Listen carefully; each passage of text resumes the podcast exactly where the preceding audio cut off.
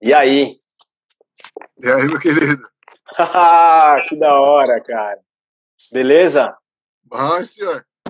Pô, saudades, mano. Que da hora. Quanto tempo, hein? É, já tem uma cara já, né, que a gente se viu a última vez, pô. Desde a, daquela, aquela memorável noite lá, daquele aquele corre sensacional que a gente fez, que foi muito louco. Aquele, é, é, é, o famoso aquele dia foi foda. Aquele dia foi foda. Agradeço muito a sua presença naquele dia, me ajudou pra caralho, né, mano? Desde a, Cara, sei lá, 5 da tarde, nem lembro que horas que a gente chegou, 4 da tarde até 5 da manhã, sei lá. Foda. Foi quase uma rave metalística. Foi louco. Caraca, Dia 6 de velho. Não. 6 de dezembro?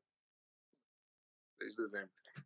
Isso aí, meu. Os caras ficam inventando de tocar em 300 bandas. Quer ser o que? O Eloy Casagrande, que toca em seis bandas ao mesmo tempo? Puta, Você falou, podia tocar que nem ele também, não ia ser ruim Ah, também. né? to- tocar igual é uma coisa. É, Estamos aí, né? Eu comecei meio tarde. Comecei com 16 anos, então já tô. Comparação com ele, ele começou com o quê? Com 7 anos, tô com 9 anos atrás aí. Preciso correr atrás desse. desse... Comecei, Tá, tá comecei atrás. Os caras perguntaram o que eu tô passando no cabelo aí, velho. É filtro, cara. Tem um filtro no Instagram que chama Minoxidil, velho. Ele faz crescer cabelo. Igual o Jean, só que o Jean passou na. A barba esse, ó. Caraca, velho. E aí, vamos fazer, vamos fazer uma mistura, cara. Eu te empresto um pouco. O pouco cabelo que eu tenho, você me doa essa barba aí. Não, não, aí não dá, aí complicou, né? Cara, é, queria agradecer a tua presença.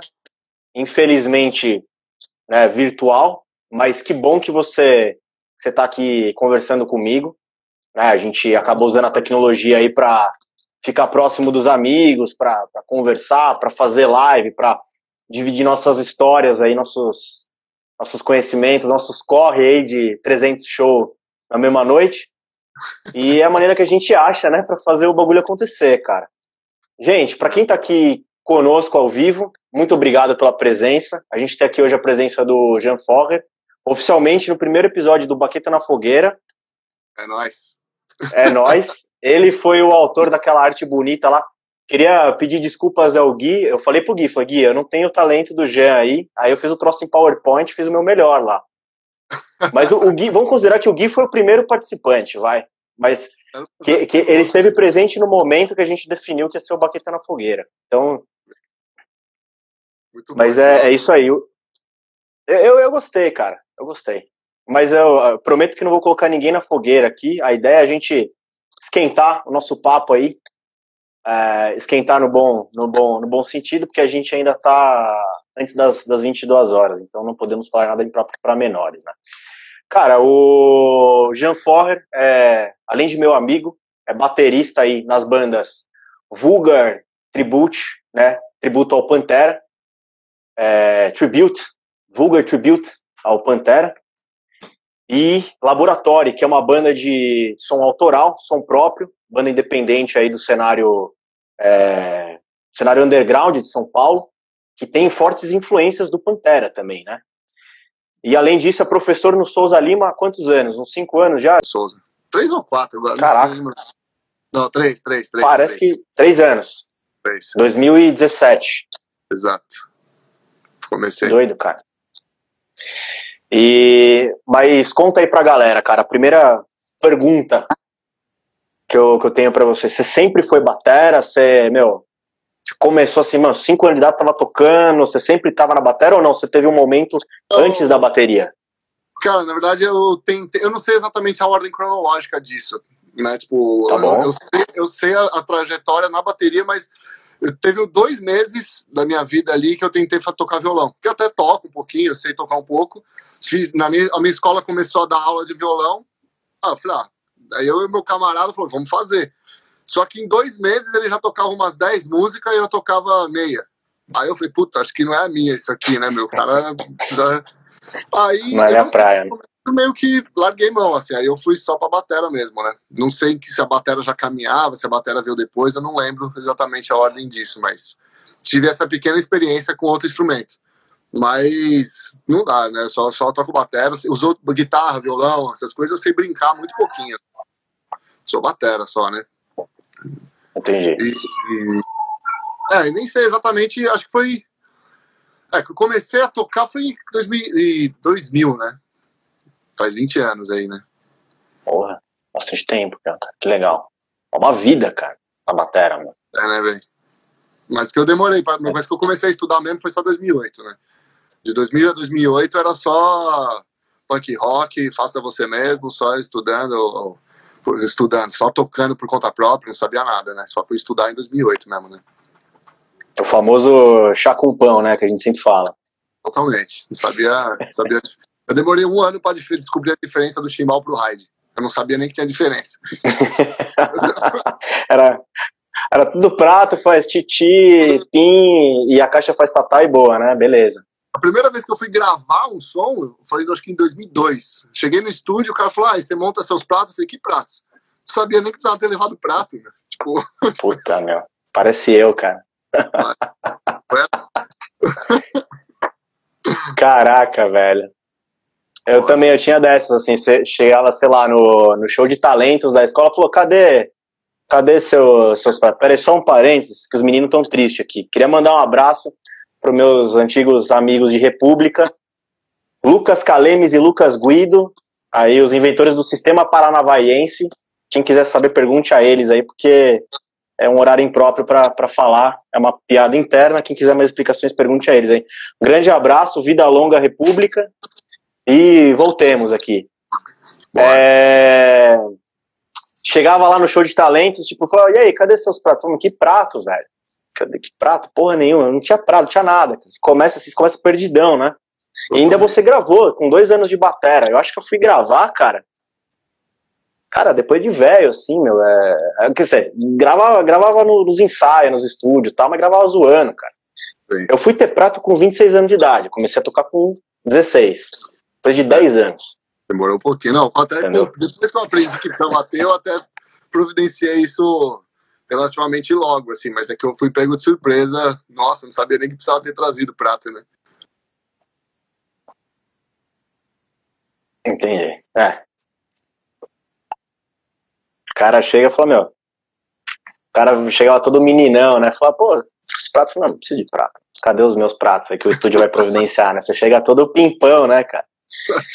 E, e como é que foi essa primeira experiência aproveitando o gancho, cara? É, que assim, até eu lembro que eu soltei aquela, aquele anúncio que eu ia gravar lá no, no Manhas e brinquei, né? 3, 2, 1 travando tal. E, porra, como eu nunca tinha, fui gravar depois de velho já, eu fiquei em pânico, cara. E ainda mais no, no, no, caso aí era take único, era um puta negócio, tinha vídeo junto. Como é que foi para você, meu?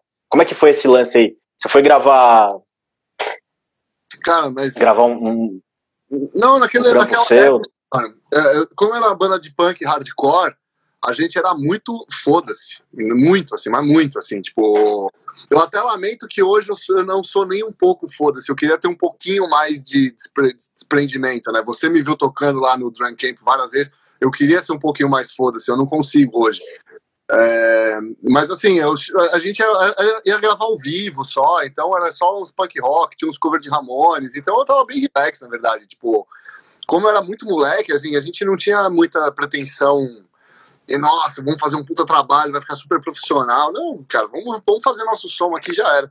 E aos longos dos anos, eu fui gravando outras vezes, fui começando a ter isso, assim. Eu lembro que as outras, depois que a gente foi gravar novamente, ainda foi ao vivo, mas ainda já foi bem melhor. Depois a gente foi gravar a primeira vez é, separado, é, instrumento por instrumento, só que eu não conseguia tocar no clique ainda, então, tipo, gravei tudo Puta. sem clique. O produtor lá ficou putaço, né? Porque óbvio que eu não tocava no grid, então o cara editar, arrumar as cagadas que eu fiz foi muito difícil. É, depois eu já tentei tocar, mas já não foi tão bem no grid. Enfim, aí eu lembro que só em 2010, mais ou menos, eu gravei um pouco melhor já no grid, assim, mas ainda não sabia tocar bem, assim, demorou muito pro. Cara, vou te falar que acho que, sei lá, uns 10, 15 anos aí para eu conseguir tocar. Hoje chegar e falar assim, não. Tanto que hoje eu gravo as músicas só com um clique. Eu não gravo com guia, não tem guitarra, não tem nada, assim, tipo, eu conheço as músicas do laboratório e, do, e tem várias mudanças de andamento, assim. Eu gravo só no clique, não preciso ouvir referência, não preciso ouvir nada. E se eu tocar 10 vezes, eu toco 10 vezes igual, assim. Então, tipo, mas demorou pelo menos 15 anos aí pra, pra chegar nesse ponto, né? Pra você. Assim, como é que eu vou dizer? Pra você ficar aquele cara certinho, quadradinho, dentro do grid. E, e tanto que você não precisa. Isso eu acho incrível, cara, porque é, para quem grava, para quem toca, você é, é, gravar qualquer coisa sem uma referência, quer dizer, tendo como única referência o clique, você precisa estar tá muito concentrado. E é aquela coisa de você tornar o, o seu play muito automático. Porque daí você não precisa lembrar, puta, o que, que eu vou fazer agora? Que parte do mapa da música que eu tô? Isso é, é muito doido, cara. Exatamente isso. É que tem um, tem um lance também, mas aí isso acho que faz parte da composição, do jeito que eu componho. Eu, muitas das coisas Sim. que eu toco na batera são meio que sincadas com a voz. Eu faço alguns acentos junto com a voz, assim, tipo. Então, muitas vezes você, tipo, eu, eu pegar trechos de música e eu tocar na batera, você consegue cantar a frase que o Chile canta na voz e na batera. Isso me ajuda Massa, muito, porque, tipo, como eu tô tocando, é como se eu estivesse cantando a música e, e e a própria melodia da letra, que eu sei de cor, eu consigo imprimir ali. Mas esse lance de, de não precisar ouvir veio muito de tocar em lugar que sem retorno, né? Muitas vezes eu toquei sem conseguir ouvir nada. Então eu falei, eu vou criar essa autossuficiência, entendeu? Tipo, se eu chegar no lugar e eu não estiver ouvindo nada, eu vou conseguir tocar a música do mesmo jeito, entendeu? Tipo, então eu funciona melhor. Foi uma necessidade aí que eu acabei desenvolvendo, né? É, uma, é, é, um mecanismo de defesa, quase, né? Uma coisa de sobrevivência. Se eu preciso de garantia aqui. Só que é muito doido isso, porque todo mundo precisa, de novo, além de ter o mapa da música muito bem definido na cabeça, você precisa estar tá no andamento certinho. Ou o cara precisa estar, tá, óbvio, o cara da frente ele vai te ouvir porque está na frente da batera. mais do que você está ouvindo eles. Assim, ele é, tem que não. mais te seguir. É, não, aí né? não tenha dúvidas que sou eu que. Não, tanto que assim, no vulgar, eu já falei muitas vezes isso até pros caras eu falei que, é, que no vulgar eu sofro um pouco mais, porque eu não, como não fui eu que fiz as músicas, eu não sei as músicas tão de cor assim. As músicas do laboratório eu sei muito de cor. As do vulgar, Sim. por mais que eu já toque há cinco anos tal, é, não, não tô tão habituado assim, né? E eu falei pros caras, se eu por acaso errar e eu não consertar em um compasso, vocês que consertem. Entendeu? Tipo, se não for um erro que eu consegui, eu mesmo fiz a cagada, mas já, já arrumei, eu falei, velho, vocês, porque aí vocês arrumam, porque às vezes, teve uma vez que a gente tocou Cemetery Gates, que eu não tava ouvindo nada, nada, nada, nada, eu tava tocando atrás dos amplificadores, eu me perdi, eu demorei, sei lá, uns 30 segundos para me achar, assim, tipo, eu lembro que o Rodrigo falou pra trás, ficou tentando mostrar para mim onde era, eu falei, cara, eu não faço ideia de onde estamos. E no final chegou um moleque que ele tinha. Um, a gente fez dois sets, né? Duas entradas. No intervalo, um moleque de uns 10 anos, 12, chegou pra mim e falou assim: fica tranquilo, todo mundo erra. Eu falei, olha que moleque safado. Bateu nas costas, assim, falou, meu, eu te entendo, eu já, já passei por isso, já tive sua idade, já, cara. Porra, o cara é experiente, né, meu? 10, 12 anos. Tem que respeitar, né, meu? Tá bom, né? Pô, ele sabe como, como é dura a vida, né? Pois Quem é. toca sem retorno, erra, pô, acontece. Acontece. E é, é, é, é, horrível. E é, eu tava, eu tava, tava vendo uma live do Júlio com o, o Dougler esses dias, que é engraçado, né? Assim, é, o baterista ele é muito cobrado, né, cara? Porque é, até pela, pela percepção rítmica que o ser humano tem uma coisa muito natural, tipo, é, é, cara, uma coisa que eu tava, um exemplo que eu tava dando esses dias, assim, meu, seis anos você consegue acompanhar um ritmo de um, com seis anos, desculpa, seis meses, um nenê consegue acompanhar um ritmo de um parabéns, ele consegue bater palma junto. Então essa percepção de andamento, de ritmo, ela é muito, é, é, ela é muito da essência do humano, né, cara? Então qualquer coisa que saia da música, você conhecendo pouco, muito, bem ou mal, você vai perceber. Né? O guitarrista, não culpando o guitarrista, não falando mal, mas, sei lá, aquela coisa, o vocal joga pra galera, o Rodrigo aí, ó. É. O, guitarra dá uma erradinha, mas beleza. O baterista erra, além de todo mundo perceber, cara, eu não sei o que acontece, velho, que tipo, dá um torcicolo, todo mundo, todo mundo vira pra trás, assim, velho. não é nada discreto, né? Mas é muito perceptível. É, muito, então é complicadíssimo. Parece que você cai, você derruba todo mundo, né? Total, cara. Um charme aqui. Ah, sempre é importante, né, cara? e... Beleza. É, então a gente estava falando dessa questão do de você desconhecer bem o mapa, né? Dessa percepção do, do erro. Isso é muito complicado. Você falou, só eu lembrei do, dos shows na Paulista, cara. Acho que é um exemplo clássico, assim, né? Tipo, zero retorno pro Batera, né? Ah, é. Você já chegou a tocar com, com monitoração de palco com retorno da banda, cara? Não. É, é outra. Né? Então a gente até tava falando isso recentemente de começar a fazer isso.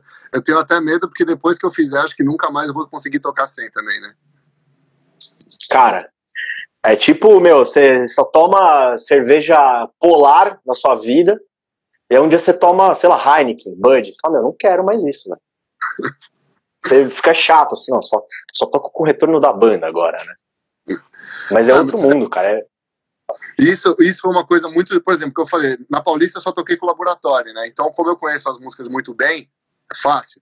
Mas teve um show que eu fui substituir a Ellen lá, que eu tô no rebote. Aquele eu tava presente. Aquele foi mais foda porque não teve é uma. Foda, eu né, que uma. Eu levei meu mapinha, né, das músicas, mas teve uma hora ali que eu me perdi.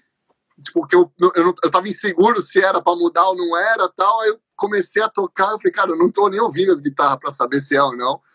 Eu falei, eu vou mudar e Deus, Deus queira que os caras venham comigo, né? É aquela coisa, né, meu? Vocês que lutem, vem comigo que eu tô conduzindo aqui, velho. Tipo isso. Mas né? é difícil. Eu, eu, lembro, eu lembro da cena, cara. Eu gosto muito de. Baterista é assim, né, cara? Eu gosto de assistir do, do backstage daquele cantinho ali que tá sempre do lado do Batera, né? E eu lembro de ver o caderninho, assim, com o mapa, cara. Daí eu falei, puta, ó, Drunken Feelings aqui, né? o mapa bonitinho ali, cara. Não, cara, não fosse mapa, não tira as músicas, velho. Eu tinha, pô, tirar, sei lá, as músicas tinham uma pá de parte, não sei o que, tinha, sei lá, eram umas oito músicas, a gente fez, ensaiou quatro vezes, em duas semanas, né?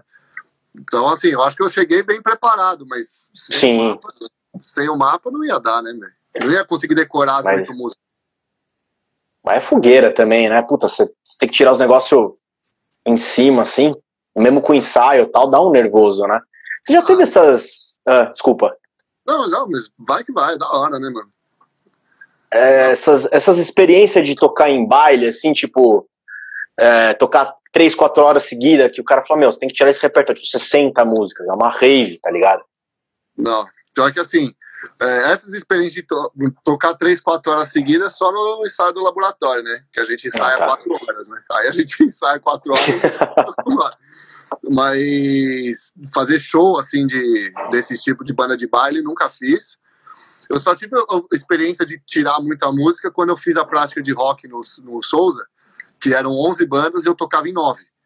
Aí eu tinha que tirar uma, uma, uma, música por semana, mais ou menos, de cada banda. Então, o meu desafio era esse: será que eu vou conseguir tirar nove músicas em uma semana?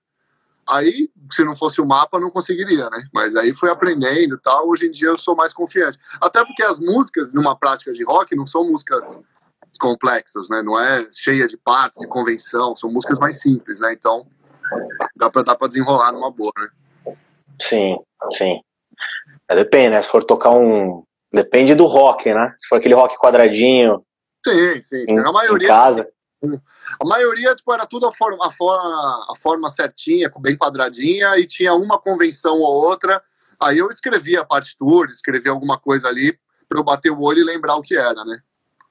Dava para segurar. E você, você já conhecia esse método do, do mapeamento da música? Você foi conhecer isso com o Jean? Conheci, o Jean Dolabella, né? Antes, antes do Drum Camp. Eu conheci quando eu comecei a fazer aula com ele. Eu comecei a fazer aula com ele em 2009, né? Eu fiz. Aí o cara, nas últimas décadas, ele fez uma diferença gigante na minha vida, né? E, assim, com certeza foi uma das coisas mais relevantes que eu aprendi na minha vida. Fazer um mapa de música e eu recomendo, assim, todo mundo fazer isso, cara. Porque, tipo, a primeira. A, a gente só entende música como música por causa da forma. É o, porque, assim, você, ah, porque você entende um ciclo, você entende uma parte, um verso, um refrão, voltou pro verso, agora tá repetindo o refrão. A gente só entende música por causa disso, senão, senão ela fica uma coisa infinita, assim, né? Tipo, se não for a forma, né? Tipo, é, então, quando você faz o mapeamento, você se apropria já da forma da música. Facilita muito a compreensão das coisas, né? Tipo, então, uma das coisas mais relevantes que eu aprendi, assim, fazer esse mapeamento, né? É, é sensacional. Isso. Todo mundo quer tirar a música. A primeira coisa, antes de pegar o instrumento, seja a bateria, seja a guitarra, o teclado, seja o que for, faz o mapa, cara. Você saber onde estão as coisas, né? Tipo, é muito mais fácil. Eu lembro uma vez numa prática de rock, as, as pessoas iam tocar I Will Survive. E a música inteira é quadradinha, muito fácil. Tem, tinha um lugar que ele fazia um compasso que eu acho que era. Ao invés de fazer oito tempos, ele fazia sete tempos. Não era, um, era um ciclo que, em vez de oito, oito por quatro, seria um sete por quatro. Uhum. É, cara, e assim, ninguém sabia onde era esse lugar. É, é engraçado porque antes do, do Drum Camp, bom, é, eu fazia mapa, cara, acho que da maneira mais bizarra possível. Eu contava, então eu pegava no Spotify, ou numa track de MP3, enfim, e eu parava exatamente onde tinha, sei lá, uma convenção, qualquer coisa que fosse, e, e anotava assim, então, aos 3 minutos e 29, vai fazer, tipo, sei lá, um, um choke no prato, assim, faz pá, tá ligado? Ou então uma virada, não sei, eu escrevia, cara. É tipo uma descrição detalhada, parecia meu, sei lá, um romance, assim, tipo, escrever um negócio, três linhas, cara. Ah, mano, que bosta, que terror que é isso, cara. Você escrever aos 3,29. Como você vai saber que tá nos 3,29, cara? Tipo, não tem como, né? Aí você conta o quê? Você conta o tempo, você conta os segundos da música. Ah. Sensacional, né?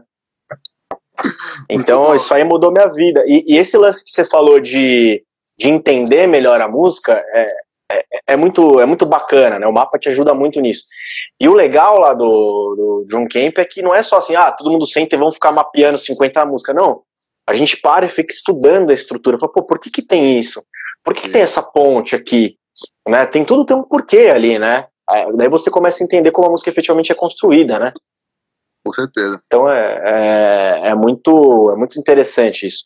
Tem uma pergunta aqui do, do Yuri, até falando aí, né, juntando essa coisa do, do ser Caxias, tocar quadradinho, tal, onde você era mais foda-se, aquela pegada punk, enfim, e aí também a ver com o estudo e, e como você mentaliza, como você memoriza as músicas. Você, você estuda e decora todas as viradas, você faz isso na vírgula, ou você deixa um espaço para improvisação. Ele pediu para perguntar também como é que você faz para ter uma barba tão bonita. Aí depois a gente responde aí. É, e aí, só fazendo um adendo, é, assim, eu lembro, lembro da cena, cara. A gente tava no almoço do domingo do último Drum Camp. E a gente tava discutindo isso. O Chad é um cara louco, que é o meu cara de referência. Eu nunca vi ele tocar num show uma virada igual, ele é maluco. E você falou, não, porra, o Vini Paul, sendo a minha referência, é, eu acabo tocando igual. E ele toca igual, quadradinho, todas as músicas, em todos os shows você vai ver ao vivo, não sei se 100%, mas grande parte ele toca, meu, o que ele gravou, ele representa fielmente ao vivo, e você também o faz, né? É, você deixa espaço para improvisação. Eu lembro que você me falou assim, cara, eu sou. Eu, eu, chego a ser Caxias na maneira como eu toco. Desculpa o termo, mas assim. Não Caxias, mas eu, eu sou muito. Muito certo. Falei, meu, compus assim, eu faço assim, acabou. É, eu não sei o quanto isso é um. Eu acho que tem um lado bom e um lado ruim. Assim, claro. eu... Então, primeiro respondendo, do vulgar eu toco o mais semelhante possível ao CD. Isso eu toco, se você der play, assim, tipo, nas viradas, eu te, se eu não tirei igual é porque eu não consegui ou eu entendi diferente. Mas eu sou, tento ser o mais fiel possível, assim, né? Tanto que alguns covers meus no YouTube do Pantera, não tem, eu tô, gravei aqui, nem tem o áudio daqui. Eu tô dublando a música original. Tipo, eu tenho um áudio bem baixinho só daqui, só para sobrepor, assim, ali, umas, pra ver que, que, eu tô tocando. Mas eu toco em cima da gravação e eu tento fazer o mais idêntico possível. No lance de Caraca, composição, no lance da composição, eu sou assim também. Tipo assim, eu componho uma virada. Eu teve uma vez até que eu fiquei uma hora compondo uma virada pro laboratório. Passei uma hora compondo Puta. dois compassos, um compasso e meio, não lembro exatamente o tamanho da virada. Para chegar no ensaio e falar, puta, não funcionou. Aí precisei jogar fora e não usei. Mas assim, eu, eu, não, eu não improviso nada. Eu não improviso nada. Eu acho até que improviso é o meu ponto mais fraco. Assim, eu sou um cara muito, muito ruim de improviso. Assim, tipo, é, tanto que uma das coisas que eu mais tenho tentado batalhar para melhorar, assim, tipo, é tentar me expor um pouco mais esse improviso. Mas a minha forma de tocar hoje, ela é 100% cravada. É o que eu falei, se eu tiver que tocar a música 10 vezes, eu toco 10 vezes igual. Tipo, e eu acho que tem um lado, um lado bom e um lado ruim disso, assim. Tem um lado ruim porque tira um pouco do fresh da música, né? Tipo, você tem menos espaço para alguma coisa acontecer de diferente, alguma coisa inesperada.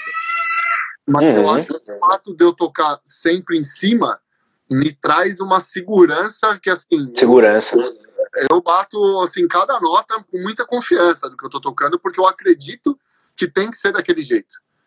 Então eu acho que. É a sua verdade. É a minha verdade, assim, tipo. É o que a gente sempre fala. Eu componho, é, cara, eu acho que essa virada ela tem que ser assim, ela vai ser assim para sempre. Então, tipo, não acho. E tem muito das influências, né? Tipo, o lance do Vini Paul ser assim, então eu acabei fazendo isso. Então, é, eu, eu sou um cara que toco desse jeito. Eu, e isso sempre, não só no Pantera, mesmo quando eu tocava prática de rock e tirava outras bandas, quando eu tinha banda de classic rock, eu também fazia isso, tirava o mais idêntico possível. E acho que me ensinou muito isso, me ensinou demais. É, porque caraca. me forçava a tocar coisas que não necessariamente.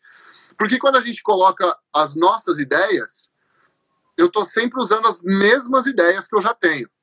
Quando eu tenho que tirar a ideia de outra pessoa, eu vou incorporando coisas que não. Puta, talvez eu não fizesse essa virada, mas como eu tenho que fazer igual, eu sou obrigado a estudar a virada do cara. Então isso me, eu acho que me ajudou muito a, a evoluir, né? E acho que facilita muito pro teu processo de gravação, por exemplo. Com certeza. É você falou, meu, tem que tocar 10 vezes a mesma música, aquela coisa de do produtor produtor de estúdio, ela está gravando e fala assim, puta, vamos fazer mais um take? Já tocou tipo 20 vezes, fala, meu, não aguento mais. Mas você toca igual. E é isso aí que, o, que a galera tá falando. O, o Rodrigo e o, e o Rafa aqui. Imagino que realmente deva ser fácil tocar com você, porque gera esse sentimento de confiança. Os caras falam, meu, o Jean não é aquele cara doidão, ele vai tocar aquilo bonitinho, redondo, a gente sabe o que vai acontecer, né? Sim. Às vezes eu, eu até faço um meia-culpa aqui, tocando Red Hot, que às vezes eu faço umas coisas meio malucas, o cara olha e fala, o que você tá fazendo, velho? Saca, é, é foda. Tá muito segura também, né? Senão Precisa. todo mundo. Senão os caras vão falar, caralho, velho, meteu o louco aí. Mas é, eu, eu, tenho isso, assim, eu tento ser o mais con constante possível, assim, né? E consistente. Sim. Isso pensando para Vulgar e para e pra laboratório, acho que tem essa questão da identificação com o som. Quer dizer, o cara que ele vai ao vivo, vai te ver ao vivo, ele já ouviu pra caralho o som, ele já associou aquilo, e, e ele quer ver aquilo, né, acho que fielmente reproduzido ao vivo também imagino, né? É, então, então é isso, né? Assim, você se criar essa ligação, né? Tipo, beleza, compus o um negócio, essa é minha verdade, eu vou trazer minha verdade ao vivo e eu vou representar isso né, fielmente aqui. Né? Acho que é, é legal que cria uma identificação também. É como eu penso, assim, tipo, eu tento fazer o mais. Porque é isso, às vezes o cara, assim, da composição tem algo que ele gosta, ele quer ouvir, ele chega lá, não é? Então, é que eu também tenho uma coisa, eu não faço muita virada, né? Eu, eu não sou um cara de fazer virada. Que a virada é onde talvez você tenha mais liberdade para modificar. Eu faço groove e eu faço muita convenção junto com a voz, né? Então, tipo, como eu acentuo coisas junto com a melodia, é ruim eu ficar mudando isso, né? Senão é capaz de eu ficar atravessando. Enfim, eu, sei lá, eu não tenho muito essa pira, não. E até acaba. É isso, acaba. Como é que eu vou dizer? Acaba atrapalhando um pouco. Sai do. Sai daquele, daquela harmonia da música. A harmonia, eu digo assim, de você, por exemplo, você tá alinhado muito, pensando na questão do laboratório, com a voz do Chile. Você, com, com, é, você compôs, você construiu um groove, uma convenção, enfim, em cima da, né, do, da, do, da linha de voz dele. Se você Sim. sair e falar, puta, mano, estou aqui. Quer dizer, você tá falando ah. um negócio que é rítmico com melódico e tal, mas acaba casando. Né? E se você fizer qualquer coisa diferente. Se for ver, por exemplo, eu não sei se você ouviu a música, a nossa música chama Comunicado 3, que é só bateria e voz? Sim, sim, que vocês lançaram. Foi esse? Não, foi Final do final do ano passado? Então, cara, a, a música começa, como é só bateria e voz, é a música mais curta, e eu começo fazendo uma virada. E a virada Uhum. é tum, tá, tum, tá, tum, tum, tá, tá, tá. É simples. Mas eu fiz, por que, que eu faço essa virada? Ela é em cima do que o Chile canta. Ele canta. Da frase do Chile, do Pegar a fila, é, os que vão derrubar. Então, tipo, tum, tá, tum, tá, tum, tum, tá, tá, tá. Então, assim, eu não tenho como mudar essa virada, porque eu tô fazendo em cima do que o cara canta, entendeu? Senão fica totalmente fora, né? Fica. Fica Exato. bem, bem, bem estoando, assim. Aproveitar a presença do Rodrigo, ele deixou uma pergunta aqui pra você, cara. Lógico que tinha que ser relacionada à Pantera. Qual que é o teu álbum favorito do Pantera? Que você mais curte? Que aquele é o famoso álbum 1010 que você ouve de trás pra frente, frente pra trás sem pular faixa. Inclusive as B-sides. Não sei se o Pantera tem B-side, acho que nunca. Mas enfim. Tem, tem. Tem, né? E por que o power metal? Eu não entendi muito bem essa pergunta, mas. mas eu acho que é- acredito que seja uma- algo né, que vocês vão entender aí. Mas ele Não, perguntou por que o power metal. É que é o seguinte, o Power Metal, você sabe que o, Pan- o Pantera tem a fase glam antes do Cowboys from Hell, certo? E o Power Metal é um álbum dessa fase. Que eles já falaram algumas vezes, ah, pô, vamos tocar uma música do Power Metal. Eu falei, nem fudendo, velho, não vamos tocar isso aí. Nossa. Aí ele falou, por que, que o Power Metal é o meu álbum favorito, né? Não, jamais, mano. É, O Silvio, que era o batera do Vulgar antes de mim, quando eles quiserem tocar a música do Power Metal, o Silvio toca no meu lugar. Fica, faz, a, faz a participação especial. Faz, faz assim, ó. Nosso bateria antiga que sobe aqui, por favor, vou ali tomar uma água, dar uma Exato. descansada. Já tocou em alguns Cara, shows, mas toca, toca nesse aí também. Aproveita, já toca aí, né? Eu acho muito legal do Pantera, cara, é essa evolução, é muito, é muito doido isso, assim, chega sendo uma coisa meio que na contramão da evolução das bandas, a evolução, digo assim, da, da, do, de um álbum após o outro. Os caras foram ficando cada vez mais agressivo, cara, mais porrada, não tem aquela coisa tipo Red Hot. Red Hot, ele foi é, uns falam que eles amadureceram, outros falam que eles ficaram mais comerciais, ficou uma coisa mais melódica, parou aquela coisa tipo muito funk, com metais e tal. Eu acho isso muito louco do Pantera. Agora, meu, pensa assim, cara, o Pantera teve uma fase glam metal. Eu penso em glam, cara. Eu penso, tipo, meu, calça de vinil grudada, assim, uma coisa meio. Mas era Sei lá, né? cara. É, viu- brinco de pena. Brinco de pena, cabelão, bota. Mas você nunca viu as fotos coisa- na época do Era Glam ou não? Não vai falar que eles pintavam a unha e o olho, meu. Ah, unha eu não sei, mas eles tinham cabelão armado. era isso mesmo. Era isso mesmo. Era assim mesmo. É glam metal mesmo, assim, tipo, raiz. Sim, calça colada, colorida, cabelão armado de laque, tipo Motley Crue, assim, mano. Tipo Motley Crue, tipo Twisted Sisters, assim. Sim. Aí o, o Power Metal é dessa época. Os caras, "Ô, vamos tocar a música do Power Metal. Vamos me fuder, velho. Que Power Metal, o quê, mano? Vamos lá, né, cara? Pô, aqui é Pantera, mano, não é Twisted Sister, mano. Até os caras se arrependeram. Você vê, nem no Spotify tem. Os caras renegam isso aí, né? O Spotify só tem a partir do. Né, do Não. acho que quem vê. O, o Cowboy é de 90 e o Vulgar é de 92, ou é o inverso? Não sei. É isso, é isso. Então, oficialmente, no seu coração, o primeiro álbum é o Cowboys from Hell. Sim, sim. Não, o resto eles estavam esquentando, né? Estavam aprendendo. Estavam aprendendo até fazer o Cowboys e falar, agora, agora tá valendo. Cara, que doido isso, velho.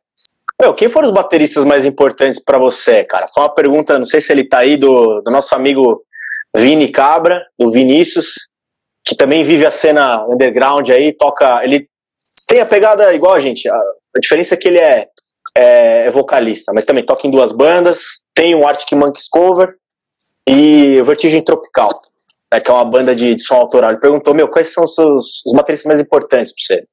Que marcaram a sua vida? Ah, cara, eu vou- acho que eu vou falar os caras que eu considero que moldaram meu modo de tocar. Não necessariamente nessa ordem, mas são os caras, acho que mais que, que assim, eu acho que o meu play é uma mistura dessas pessoas, assim. O Vini Pô, obviamente, é um batera favorito, por causa do Pantera, os caralho. O Jando Labella, pelos mais de 10 anos de aula aí, o quanto esse cara montou minha forma de abordar a música, minha, minha não tanto me influenciou no meu play, é, um cara que eu vi tocar e me fez querer tocar, mas foi um cara que falou muitas coisas que mudaram muito minha forma de abordagem, de concepção. É, isso foi assim muito do que eu sou hoje eu devo a ele. Para quem sabe aí, quem me conhece sabe que eu sou fanboy assumidaço dele. É, e o Fernandão, o Fernando Scheffer, é, ele foi quando, foi quando eu comecei a fazer aula, eu fui fazer aula com ele em 2008, 2009. E foi um período muito marcante para mim, porque até então eu fazia aula no Souza Lima, com o Ivan Buzik, e era muita coisa de livro, de método, tal, legal, bem, bem válido isso. Só que o Fernandão tinha uma coisa muito pirotecnia, mano. Fazia umas viradas e bate aqui, não sei o quê. Aquilo expandiu muito a minha mente, assim, sabe? Tipo, eu falo assim, caralho, minha bateria é um bagulho gigante, meu. Não é só, não é só o que tá escrito no livro, não, sabe? Tipo, ele, ele expandiu a minha, meu lado criativo demais, assim, tá? Então, tipo, foi um cara. Legal, cara. E sem falar que é porrada pra caralho, é muita pressão no som, então isso foi muito. Naquele momento que eu comecei a fazer a aula ali, eu falei, caralho, mano, eu quero tocar que nem esse maluco, entendeu? Então, é um cara que tá no meu top 5, assim, nos meus batera. E eu diria também o Morgan Rose, do Seven Dust. É um batera que, lance de performance, assim, tipo, ele é o cara mais interessante que eu já vi, assim, tocar, né? Porque ele tem um lance, tipo, um pouco de rodar a baqueta tal, mas vai além disso, assim, tipo, o envolvimento dele físico com as peças, assim, é muito interessante de assistir, assim. Então eu tenho uma pitadinha ali de Morgan Rose também. Eu acho que esses caras são os caras que mais definem o jeito que eu toco. Mas aí também, por exemplo, tem o Dave Lombardo, que eu gosto pra caralho, tipo, Porra. o Mike Portnoy. É... Hoje em dia eu gosto muito do Matt Garska, do, do Animals as Leaders, assim, tipo. Animals as Leaders. Nossa, eu pago um pau absurdo, assim, no que esse maluco faz, assim, é, acho ele muito foda. Uh, deixa eu ver se tem mais algum que eu lembro. Tem vários sempre, né? Mas acho que esses aí tá bom, né? O Carter Bilford, do Dave Masters Band, eu acho o cara tem uma sutileza ali. Chad Smith eu gosto pra caralho também. Eu acho o cara o melhor gruvador do rock, tá ele é um dos melhores gruvadores do rock, sem a menor dúvida, assim, tipo. É um cara até que eu acho que eu tenho que estudar mais, meu, porque para fazer rock com groove ali é uma referência foda, né? Ele segura bem, né? Que eu ouço falar muito dele, eu acho engraçado isso. Ele é um cara que tem muita base, né, meu? Ele começou com Martin Band, tá? ele tem uma técnica de mão maravilhosa. E o Manhas me fala muito isso. Ele fala assim, pô, você olha o cara tocando, ele parece um retardado mental louco, assim, meu, balançando os braços e tal. Mas ele é um cara muito conciso, muito dentro do groove. É, é isso, assim, que ele segura. Ele não precisa fazer virada nenhuma, cara, mas o jeito que ele leva é. O Vini Paul também é um cara assim, tipo, ele tem uma puta performance, é um cara, meu, que toca preciso, com um puta de um ataque limpinho, saca? É. E assim, sem muita firula. Não gira a baqueta, não faz meu virada foda. As viradas que ele faz encaixam bem na, na, na, música, na construção ali do contexto. Aquilo é incrível, cara. Muito foda. É, é como uma composição, né? Ele não tá improvisando, ele, tá, ele compôs e tá tocando, né? Exato. É, o Chad Smith improvisa muito mais. Mas muito. também tem um know-how ali que, pelo amor de Deus, né? Eu gosto muito da movimentação do Chad Smith.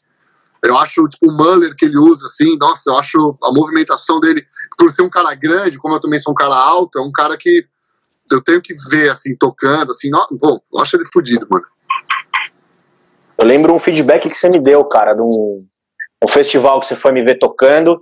Você falou, cara, estuda a técnica de Moller, que é, que é muito presente no play do, do Chad Smith. Né? Usa bastante cotovelo, um pouco mais de movimentação de braço, além de puramente pulso, né, e tal.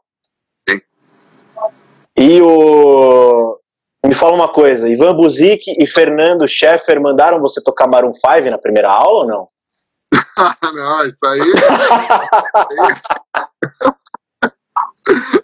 Isso aí foi foda mesmo. Isso foi. Bom, o senhor sabe, quando eu fui fazer aula com o Jean, cheguei lá achando que ia tocar Territory, achei Tipo, falei, nossa, agora vou voar no metal. Toca esse Maroon 5 aqui que eu quero ver. Foi, foi a primeira vez que meu sonho foi destruído foi esse dia. Foi dia 7 Começou de novembro de 2009. Primeira aula que eu fiz com ele.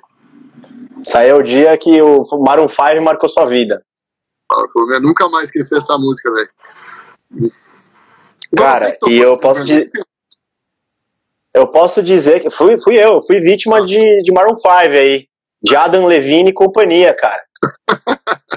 eu fui vítima. Não sei porquê, por cagada do destino eu caí nessa música aí. Acho que, sei lá, eu tenho muita vergonha, cara. Tem coisa em grupo assim, você acaba sendo centro das atenções, eu acabo sempre ficando por último. No último Drum Camp, eu fui o último, cara. No, no último Drum Camp. No primeiro Drum Camp, que foi aquele que você, você fez o. Que a gente até brinca que você fez o VIP no dia seguinte, né? A gente fez uma quarta noite, você fez na aula na, na manhã seguinte, na gravação. Cara, eu, eu, eu fiquei por último, assim. Peguei a música mais, mais baba, mas também já tava cansada, caguei tudo e tal. E nessa aí eu acho que eu fiquei por último, no, naquele Drum Camp de dezembro, e era um Maroon 5, uma das últimas músicas, cara. Eu fui vítima dessa porra, cara. Não, mas isso aí já ensinou muito, cara. Cheguei lá querendo fritar no pedal duplo, querendo os caralho, ele foi, meu, toca esse groove aqui, ó. Tá, não consigo. Ele falou, ó, seu chimbal não tá bom, as Ghost Note não tá bom, esse bumbo não tá bom, enfim. Falei, nossa senhora, velho. Achei que fui ali, meu sonho foi destruído. Começou assim, né? Começou assim. É, é, é, muito louco que a gente marca isso, né, cara? A gente memoriza as coisas, de, de, dentre outras maneiras, por, por impacto emocional. Eu lembro da primeira aula que eu fiz com o Manhas, é, que foi dia 22 de maio de 2018. Eu lembro, meu, tudo que ele falou, assim, meu, eu cheguei lá bonitão, já tinha um cover de, de Red Hot. Oh, porra, eu toco Red Hot. Meu, seu braço tá torto. Hã? Deixa com o pai, né? Isso aí eu toco. Ah, deixa com o pai. Chamou, falou, faz um, um groove aí, qualquer coisa que você quiser. Falou assim, seu chimbal, meu, eu não ouço. Cada hora você faz de um jeito. Seu rinshot é ridículo. Não, não usou a palavra ridículo, mas ele falou, usou uma palavra impactante. É, o seu braço, você toca torto. Ele falou assim, você toca torto. Eu me imaginei, sei lá, o Batoré tocando baterias. Os braços, meu, com a, com a asa aberta, assim. Falou, mano, você senta muito para trás. É, eu tinha aquela coisa do Aquiles, assim, que o Aquiles falava, é o fodedor de caixa, né? Que é o cara que vem e, e ele encoxa a caixa, né? Aí falou, vou ficar de longe porque isso aqui vai facilitar minha mão. Cara, falou, não, tá tudo errado, velho. Falei, puta, eu saí de lá, cara. Falei, meu, não vou fazer aula com esse cara, não, velho. Eu vou chegar, vai ser tipo, cada, cada semana uma sessão de, de desmotivação diferente, né? Pois é, é uma prova de resistência, velho. Na verdade, como é que é a frase que esses dias? Um, um campeão é um, é um iniciante que não desistiu, né? Todo campeão é iniciante que não desistiu. Eu conheci isso aí do, do Taekwondo, que era todo faixa preta um faixa branca que não desistiu. Que é basicamente a mesma coisa. Uma coisa. E, e, cara, você, você vive, eu acho muito legal, assim, que você, você vive esferas dentro da música muito interessantes, cara. Né, que a gente até tava conversando, esses dias que a gente já conversou várias outras vezes, que é o lance de, de virada de carreira, de você viver o processo é, educacional, você viver a cena da música, né, que a gente fala, sei lá, música de entretenimento, cena autoral, cena cover, é, como que, que você foi construindo a tua, tua vida, cara? Assim, meu, um, um dia você acordou e falou, porra, vou tocar Pantera cover. Né? É, ah, agora vou ter uma banda, ter uma banda autoral. Como é que foi tua coisa com, com laboratórios? Você falou, puta, não, vou, vou dar aula, cara. Como é que você foi construindo essas coisas na tua vida, assim, meu? Tá, vou tentar contar brevemente, porque senão é uma história muito longa, né? Eu comecei a tocar bateria, eu já tinha banda de som próprio, meu. Eu comecei na verdade, assim, o primeiro showzinho que eu fiz foi uma banda de cover, mas aí juntei com meu brother lá, a gente tinha uma banda de punk hardcore. A gente só tocava cover de Ramones. Depois a gente começou a tirar um cover de Dead Fish, alguma coisa assim, mas já era, a gente era uma banda autoral que tocava alguns covers. Só em 2008, 2009 que eu comecei a ter uma banda de classic cover. Aí eu entrei no mundo do cover, comecei a tocar mais em barzinho, tive um pouco essa experiência e sempre mantendo banda de som próprio. Eu sempre tive som próprio minha vida toda, assim, tipo, sempre foi uma prioridade, na verdade. É, Caraca, mano. Em 2010 eu decidi que eu ia ser músico. Aí eu comecei a me preparar para essa mudança. E eu entrei no Vulgar. É que o Pantera já era minha banda favorita. Antes do Vulgar, eu toquei num Pantera chamado Domination, um Pantera cover. E, paralelamente, eu, aí foi um pequeno período que eu tava sem banda, de som próprio. Tava só com, com Vulgar. Eu até cheguei a tocar num Rage Against the Machine cover também, junto. Isso eu tô falando foi hum. por volta de 2016, 2017, se eu não me engano. E. Não, antes até. Porque eu já tenho cinco anos de Vulgar, foi antes até. Enfim. Esse Against é aquele que você, que tocou, aquele que você fez. que você tocou no isso, Aquarius uma vez? Isso. Voz em Fúria, não? Não, o Exílio. O Exílio.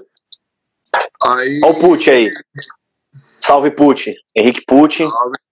Tá aí com a gente. Tô... O Diego Hoff. Tá aqui com a gente também, valeu.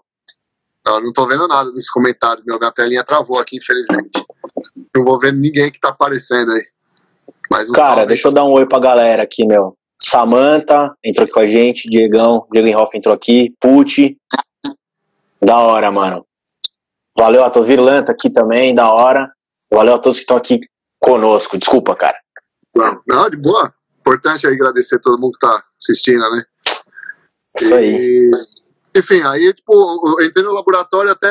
Eu tocava no Vulgar, a gente foi fazer um show no Manifesto. E o laboratório abriu o show do Vulgar. Né, tipo, e aí os caras me viram tocando, eles já estavam querendo mudar de bateria, o bateria deles acabou saindo. Aí eles me chamaram para entrar e, que na verdade, assim, eles já me chamaram pra entrar, eles não tinham nem mandado. O Batera não tinha nem saído, mas eles já estavam querendo trocar. Calhou que o cara saiu antes deles pedirem pro cara sair. Né, pra você ver que a situação estava meio que se encaminhando pra esse, pra esse lado. Meio crítica já. E assim, eu só toco cover porque é Pantera. Eu só. Eu acho que eu não tocaria em outro cover, assim, tipo. Não nesse momento, pelo menos, da minha vida, assim, tipo. É, porque eu sou muito mais a favor de som próprio, assim, tipo, eu acho que, infelizmente, o rock, eu acho que é o único estilo que, que vive do, do, do passado no sentido vive dos outros. Você vê assim, você não vê uma live de sertanejo, os caras fazendo. Você não vê cover de Zezé de Camargo, você não vê cover de outras coisas, né? Tipo, você vê os caras sempre. E os caras que lançam uma música, chamam o outro, faz os caras vão se fortalecendo todos como som próprio, né? Tipo, claro, são nichos, são mercados muito diferentes, mas eu acho que a gente é muito carente de música autoral, assim, né? Tipo, e a gente é, fica muito de dependência da música dos outros, que os outros tocam. Então, eu acho que tem o seu mérito, mas eu acho que, sei lá, eu prefiro muito mais som próprio. Assim. Eu só toco num cover porque é Pantera. Tipo, não tocaria em outro, assim, tipo. Não, nesse Pelo momento, prazer de tocar Pantera, né? Porque é a minha banda favorita, né? Então eu, eu, penso muito dessa forma, assim. E aí você falou também o lance de dar aula. O lance de dar aula veio na necessidade de precisar viver de música. Uma das formas de ganhar dinheiro, muito mais do que contando com o cachê, é dando aula, né? Aí eu tive a felicidade de dar aula no Souza Lima, dou aula na School of Rock também, tipo, na, na unidade Alto da Boa Vista e do aula particular também, né? Aí é isso que, que segura as pontas de verdade, né? O lance de dar aula. O, o da school faz. faz. faz não faz muito tempo, né? Não, eu entrei em novembro. Eu entrei em novembro.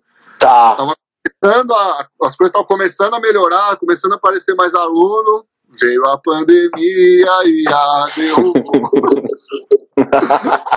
Já era, né? Pois é. Mas, é, tomei no cu nessa daí, né? Perdi uns alunos, tem gente que parou de fazer. É, tinha uns alunos particulares que não tem bateria, os caras, não faz sentido eu ficar pagando aula e tal, enfim.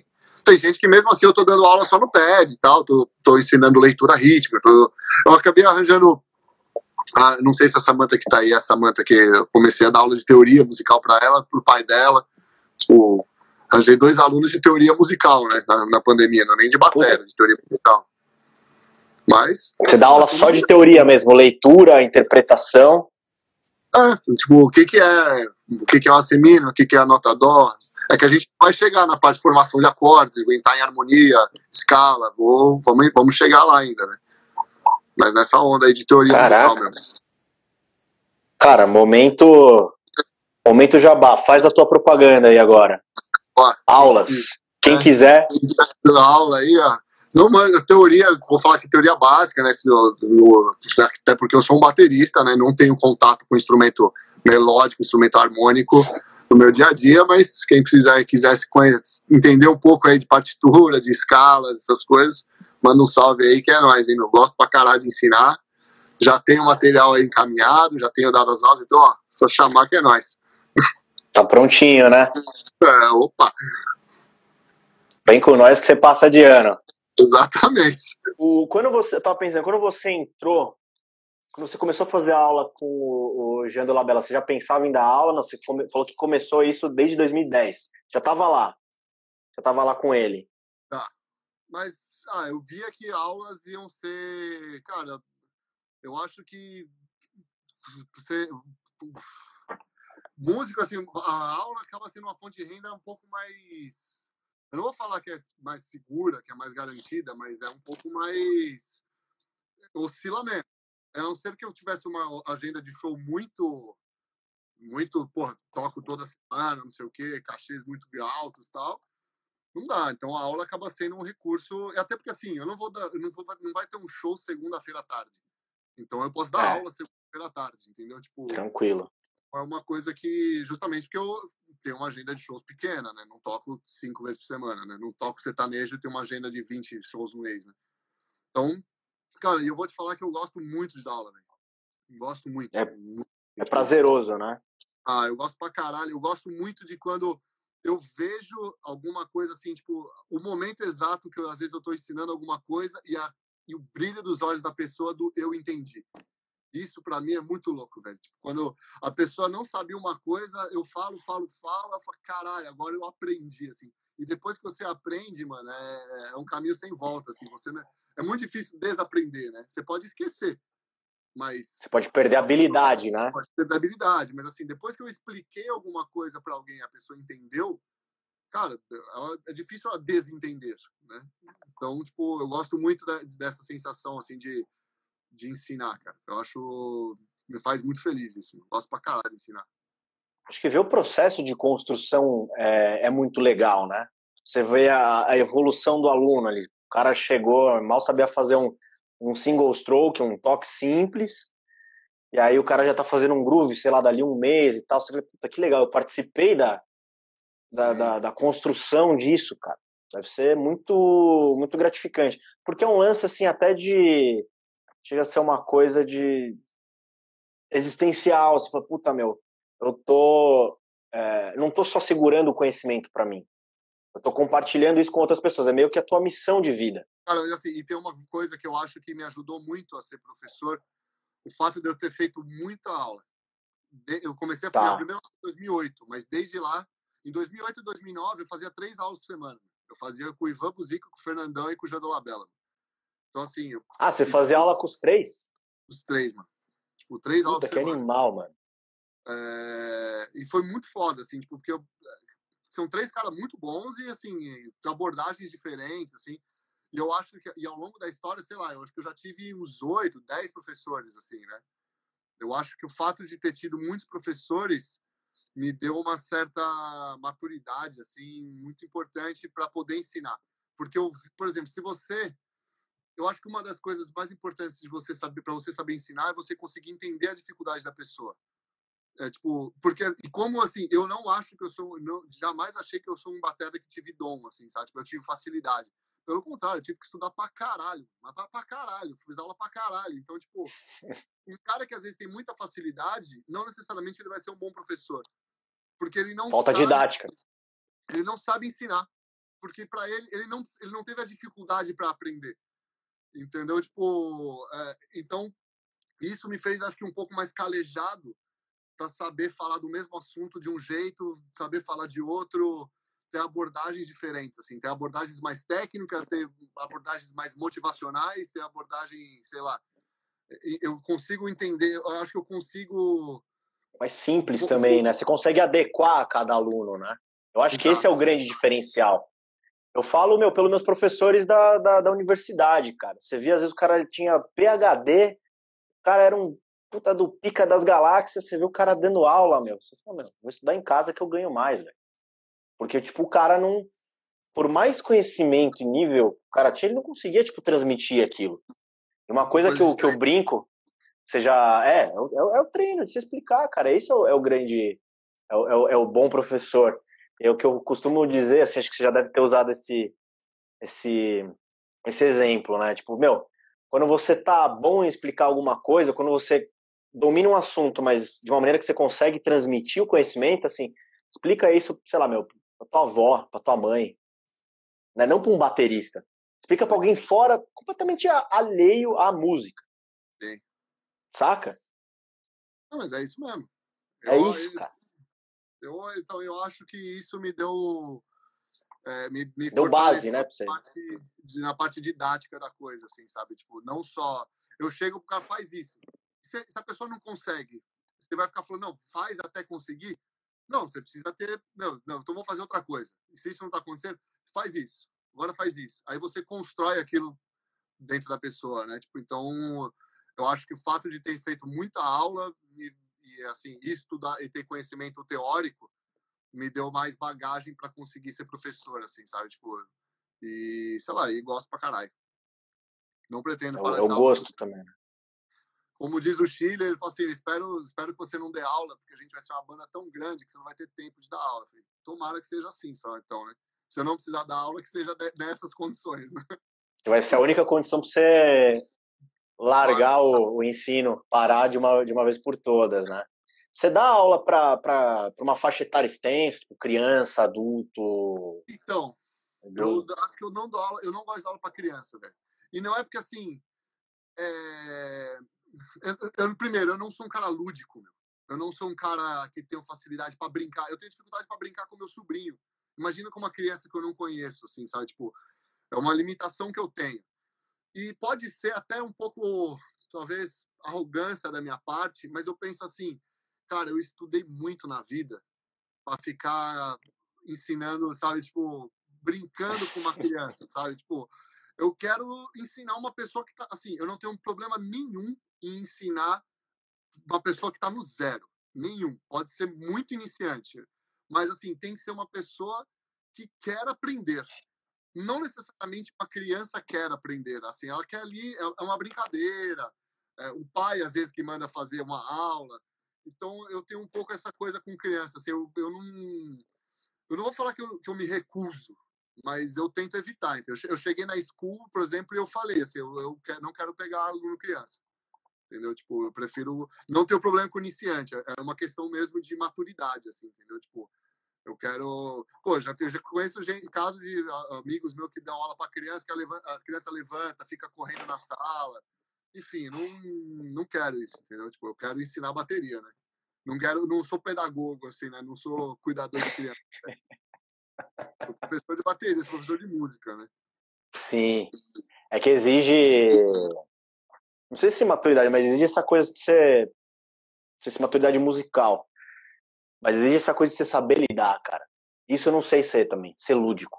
É, é aquilo que a gente estava falando, tipo, você se adaptar a cada realidade e entender a necessidade. Isso é, é, é, o lance da didática. Você sabe que o cara precisa, que a pessoa precisa, você sabe transmitir o seu conhecimento. Mas acho que para uma, uma criança é mais difícil ainda. Cara. Você precisa prender a atenção dela. Tem que ser uma coisa muito lúdica, você colocou bem eu acho até assim, eu acho que é honesto da minha parte dizer que não sei. Então, tipo, assim como chegou uma vez, eu fui dar aula, eu tava no Souza, chegou um japonês, um japonês nascido no Japão. Ele nem falava português. Eu precisei dar uma aula, precisei dar aula para ele em inglês e ele queria aprender Caraca, samba. mano. Eu falei, meu Deus, vou precisar ensinar samba em inglês ainda. Né? Inglês. Aí, só que eu, eu fui fazer aula experimental com ele. Só que ele já tocava jazz há muitos anos. Então, assim, ele já a coordenação dele era muito bem resolvida. Aí eu cheguei para ele e falei, cara, não é comigo que você tem que fazer aula.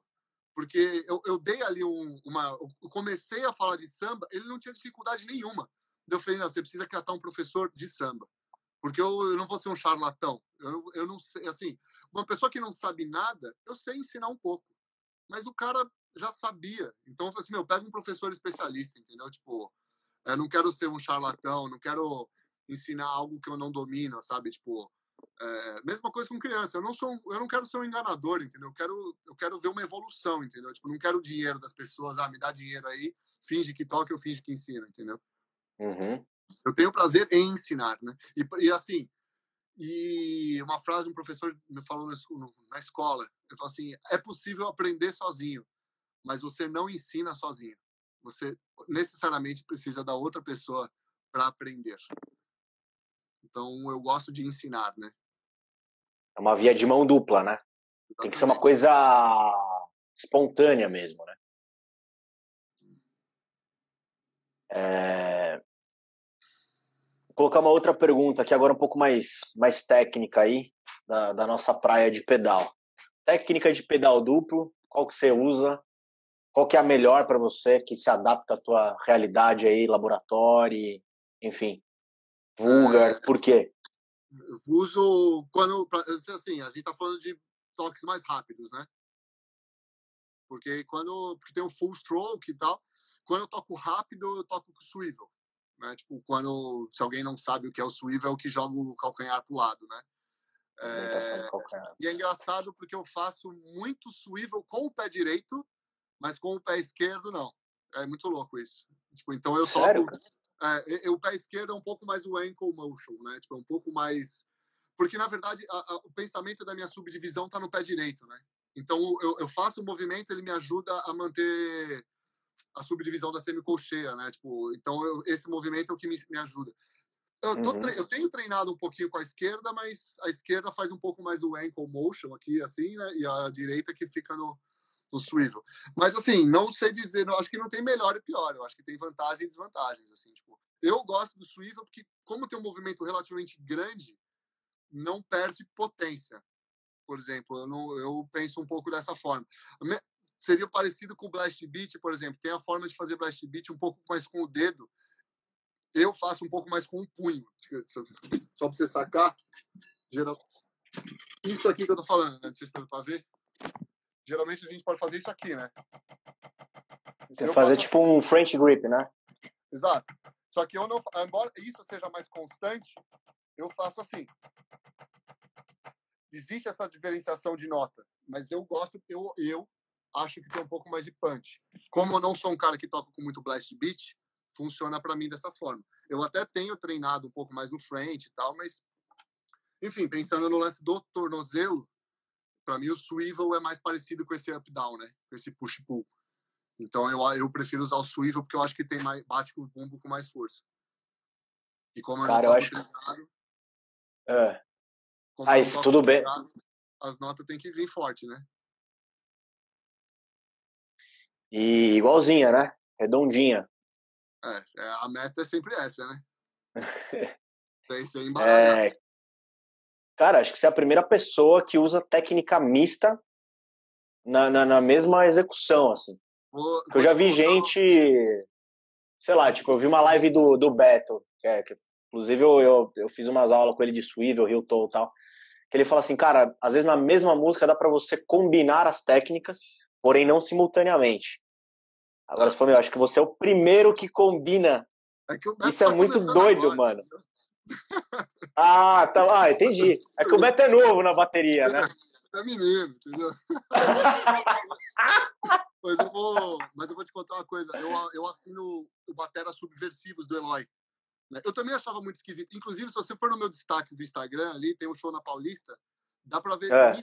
isso. O primeiro stories é um, é um cara me filmou fazendo o pedal duplo, dá pra ver nitidamente, assim, meu pé direito no swivel, meu pé esquerdo mais no motion, assim, dá pra ver nitidamente isso. É, é o da gravação do, do clipe da, da laboratório, não? Do não, Respeite? É, e, é, é no dia desse show. É Vou reparar. o cara filmou com o celular atrás de mim, assim, tipo. É, e o Batera Subversivos do Eloy, eu, eu assino e ele fala que ele faz isso. Eu também achava esquisito. Mas Puta que louco, velho. Eu falei, tá vendo? Esse não é mais menino, esse já aprendeu, tá Já aprendeu a fazer o que, o que funciona, né, cara? Não fica essa conversinha mole do beta aí, falou, não, você pode usar, mas não se manda. Nossa, você é louco, cara.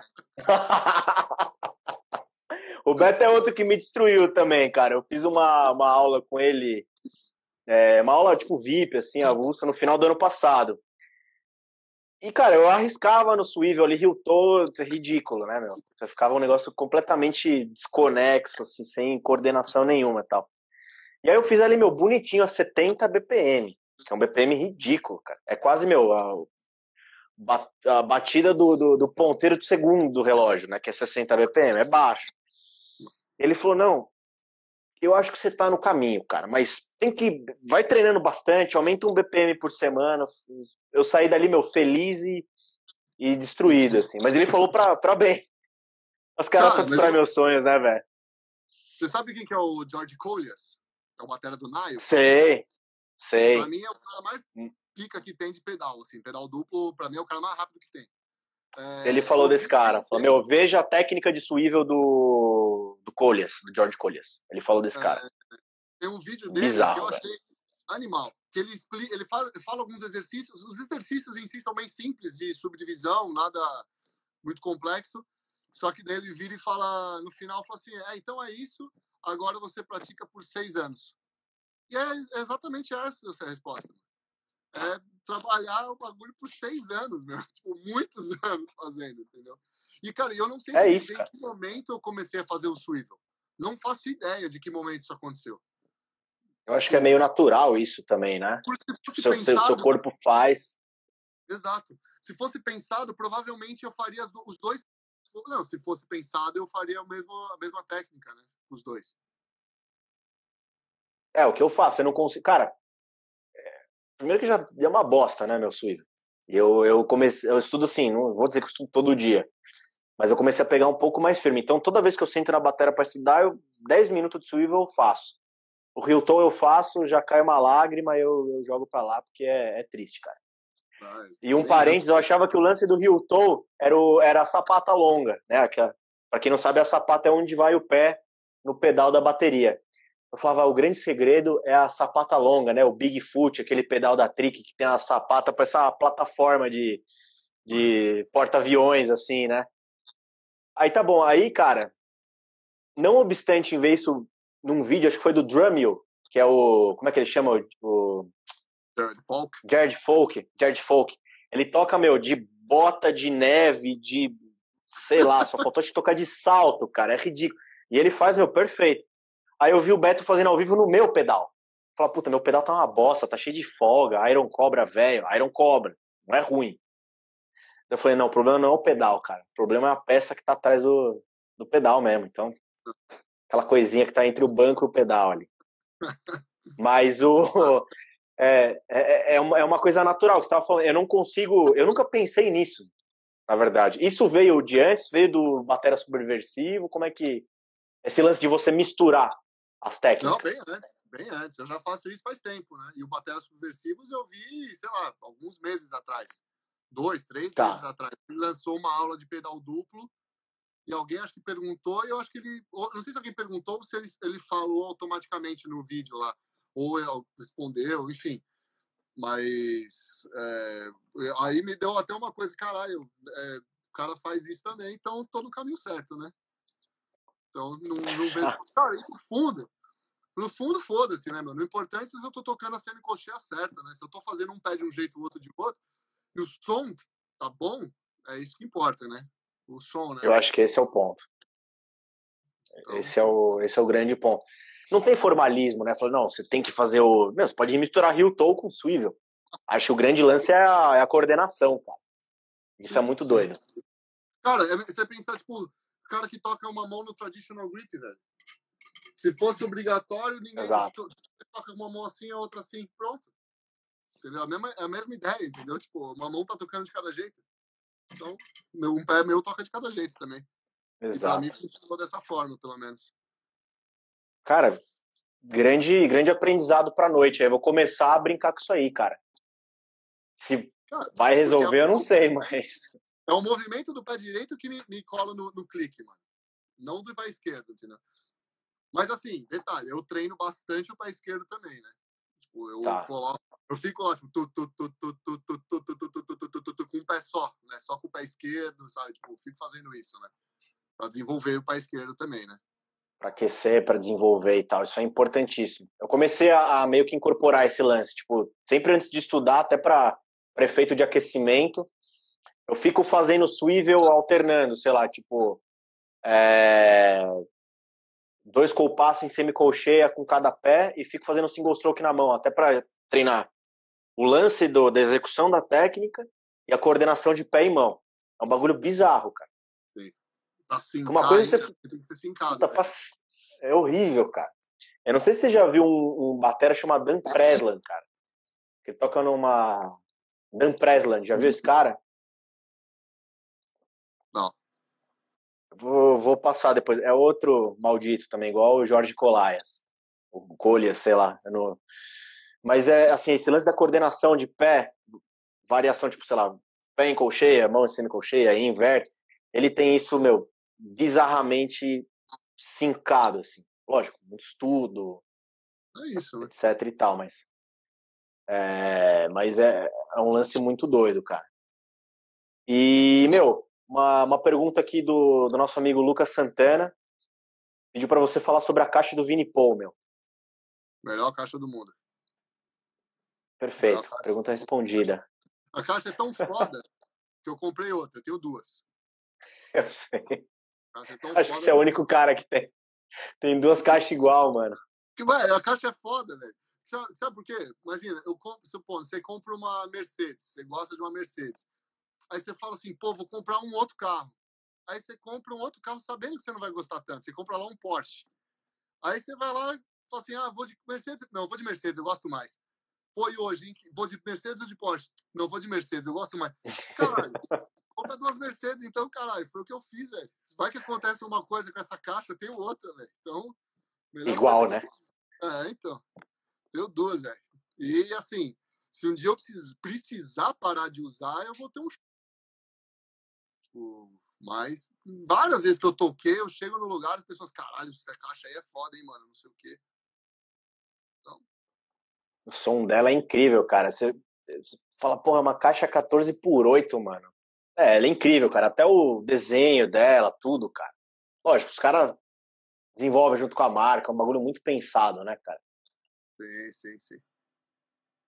E, meu, projetos futuros, cara. Hoje você já faz uma porrada de coisa da hora, assim, meu. Você toca duas bandas, você dá aula tal. E, e foi até uma pergunta que eu fiz pro Gui Caiafa. E ele falou, meu, tava, tava aqui nos brainstorming tal, criando coisa nova é, projetos novos e tal. Você, teve esses momentos, essa introspecção na quarentena, esse brainstorming com você mesmo, fala, puta, vou fazer isso, vou fazer aquilo. Tem coisa em prática, tem coisa pós-quarentena. Eu tô, eu tô rascunhando um projeto visado em pedal duplo. Só que eu quero fazer o seguinte, eu quero, por exemplo, em primeira mão, tá? Só você, minha mina.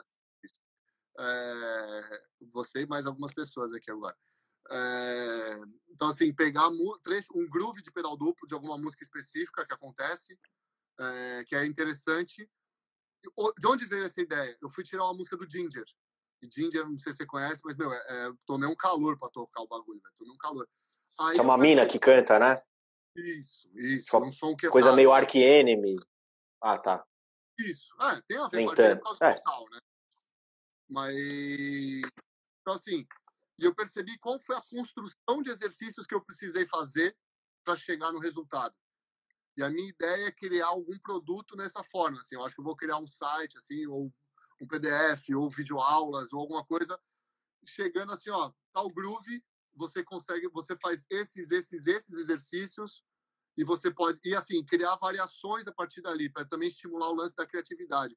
Porque muita gente Sim. me pergunta, ah, pedal duplo. Cara, é subdivisão, velho. Toca colcheia, tercina, semicolcheia, cestina e fusa, o resto da sua vida, é isso. Só que o que você faz com isso são as músicas. Aí eu quero pegar exemplos das músicas e mostrar como essas coisas acontecem, né? Então a minha ideia é, é desenvolver é alguma, alguma coisa. Eu vou, essa semana eu comecei a dar um tapa no meu canal no YouTube, eu vou voltar a alimentar, vou começar a produzir, tá em pauta aí, eu vou fazer uns vídeos começando esse projeto. E eu vou fazer vídeo também ensinando a tocar as músicas do laboratório. Não, oh, principalmente explicar o processo que eu compus, entendeu? Tipo, como que, por que que eu faço isso? Ó, isso aqui veio uma ideia que veio disso, tal, tal, tal, e faço assim. Então, a princípio, são esses os, os próximos passos aí que eu penso antes de, de, além de dominar o mundo, né? Você acha que é um, um grande plano aí pra gente voltar a discutir, né? Sim, sim. Não, isso eu acho muito foda, cara, porque além de você inspirar com essa coisa do processo criativo, que é uma pergunta que todo mundo pensa, pô, eu vou compor, tá? Então a banda autoral. O que, que eu faço? Como, Como faz? Vou compor em cima da guitarra, vou ficar lá brisando, tipo, igual o Eloy. O Eloy toca 15 horas, daí ah, sai com uma, uma ideia, sei lá. É, fica perdido, né, cara? Por que caminho que eu vou tomar para construir? Então, quer dizer, você dá o, os ingredientes, ensina a fazer e fala, tá aqui, ó. É isso. Isso é até um negócio que a gente tava. Eu lembro que a gente tava discutindo. lembro você falando assim, falou, porra, eu não perco. Não perco, desculpa, eu não fico muito tempo na borracha. Ali, ó, duas linhazinhas do stick control, meia dúzia de rudimento, 10 minutos no pad e batera. Aplicação prática, cara. Aquela velha pergunta da escola, né? O cara levantava a mão e falou, por que, que eu tô aprendendo isso? Então, você vê a aplicação prática é, é, é fantástica. Agora, agora, na quarentena eu tô ficando bastante no pad, né? Tô aproveitando para melhorar ah. a técnica.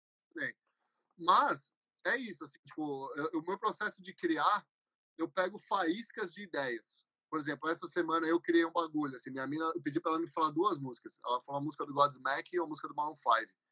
Aí eu peguei o exercício 47 do Stick Control. Aí eu misturei isso com outra coisa. E fui misturando essas coisas e me veio ideias e criei uma, uma música, entendeu?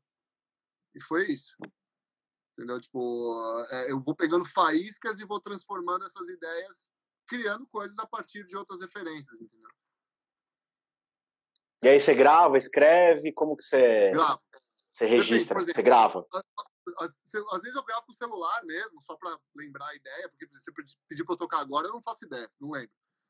Mas, por exemplo, eu tive uma Entendi. ideia de um groove que eu achei muito interessante. Só que eu não estava conseguindo tocar, porque tinha uma coordenação ali que não estava saindo legal. Aí eu sentei no computador, eu escrevi a partitura e o computador toca. Aí eu já ouvi se ia ficar bom ou não. Ao invés de eu ficar 20 horas tentando fazer o bagulho, aí eu ouvi e já fiz até os ajustes. Eu falei, não, eu tinha feito ali uma, um rolo de quatro ali que falei, não, isso aqui não vai rolar bem, então vou mudar, já mudei. Eu falei, agora eu tenho esse groove composto também. Então eu meio que tento fazer isso. Cara, eu tento criar, meu. Criar é uma das coisas mais importantes que tem, velho. É que nem você pensar, você tá aprendendo a falar português. Enquanto você só repetir, você não se apropria do idioma. Você precisa criar as suas, as suas frases, você precisa se comunicar. Então, a melhor forma de você se apropriar é você criando, né? Exato. Exato. E voltando até ao lance do, do autoral, de novo, como você, eu amo tocar Red Hot e tal, mas o lance do autoral é muito interessante porque ele te dá essa liberdade, né? Acho que até você pegando o exemplo da, do, do Pantera, você executa na linha. Mas vamos supor que agora você vire a chave falando, agora vou começar a improvisar nas viradas do Vini Paul. Beleza. Você vai tocar a música e aí vai colocar o teu tempero ali às vezes e tal, mas é diferente, né, cara? Porque o negócio tá registrado, aquilo é a verdade do Vini Paul. Por mais que você coloque o tempero do Jean Forrer, é a verdade de outra pessoa. Exatamente. E na laboratório não. A laboratório só tem um batera hoje. Exatamente. Né? Pantera assim, pode ter um monte de gente tocando, cara. Exatamente isso, velho. Exatamente Esse é o ponto. Assim, tipo, baterista do laboratório só tem eu, cara. Então, assim, só tem então, você, bicho. Quem determina como a música vai ser sou eu.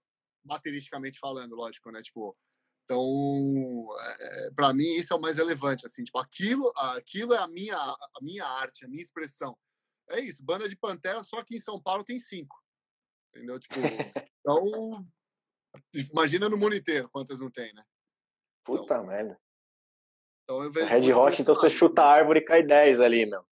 Exato. Cada semana é uma nova. Aí. Então eu gosto muito desse lance de compor, assim, velho, porque aí é, é o que eu acho que é, é o que me dá tesão de verdade, assim, mesmo, tocar minhas músicas, velho. E assim, e não tem como é. comparar. Quando eu toco uma música do Pantera, as pessoas comparam.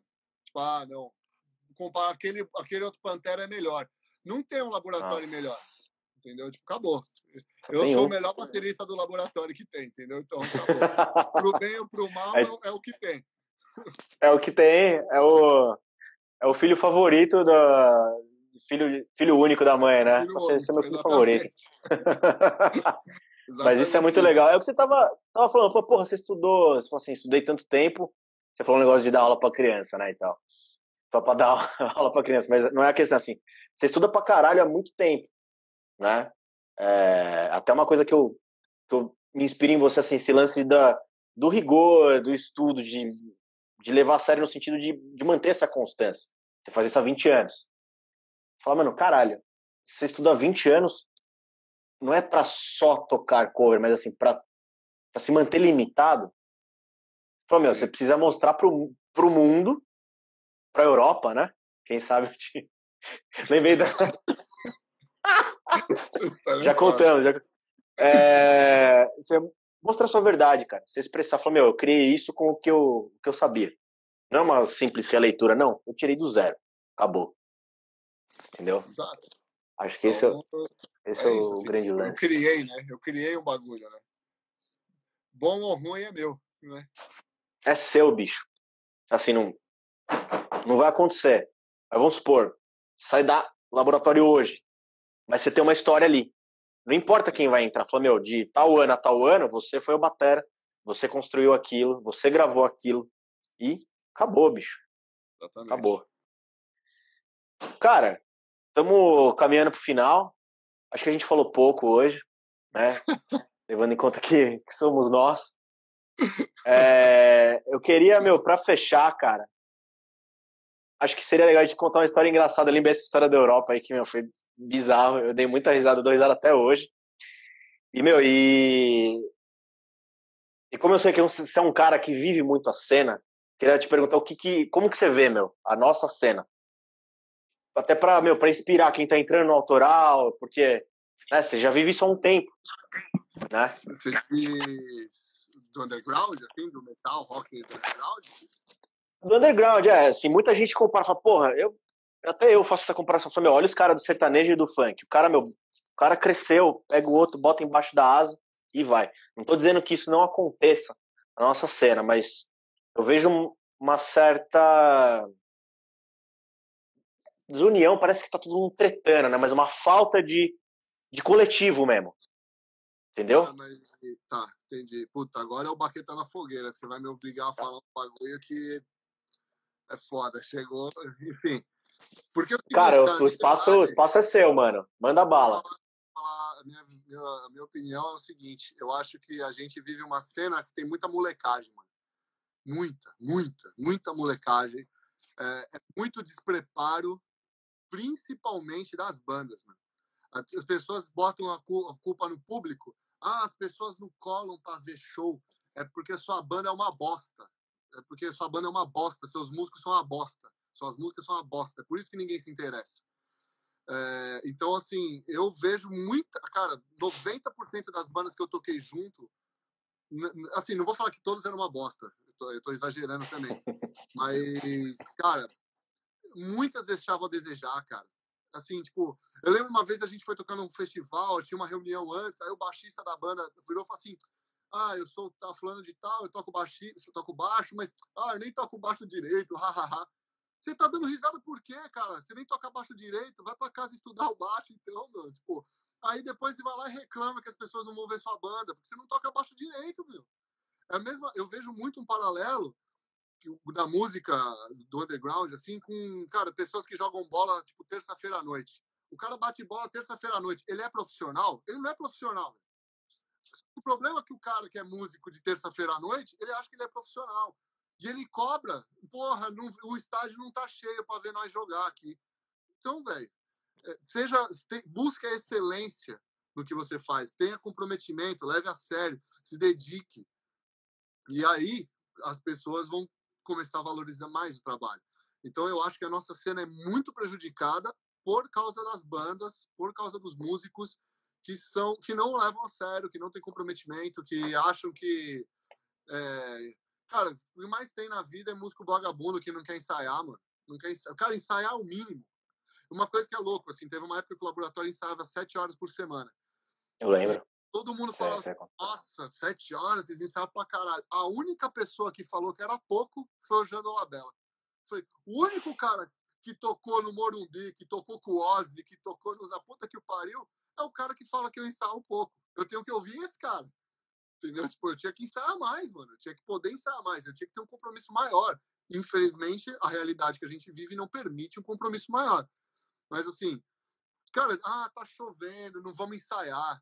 Tudo, ah, não vamos ensaiar, não vamos ensaiar. Velho, ensaiar é o mínimo que você faz, mano. Tipo, é engraçado isso. Então, eu acho que a cena é muito prejudicada por causa da falta de das bandas, dos músicos não serem melhores, assim, tipo, De qualidade.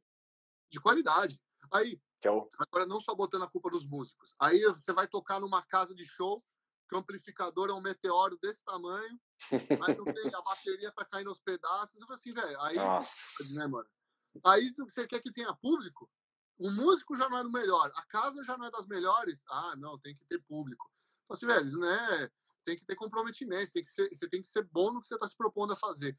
Mesmo que o que você está se propondo a fazer é a coisa mais simples do mundo. Não tem problema nenhum em ser simples, tem problema em ser ruim.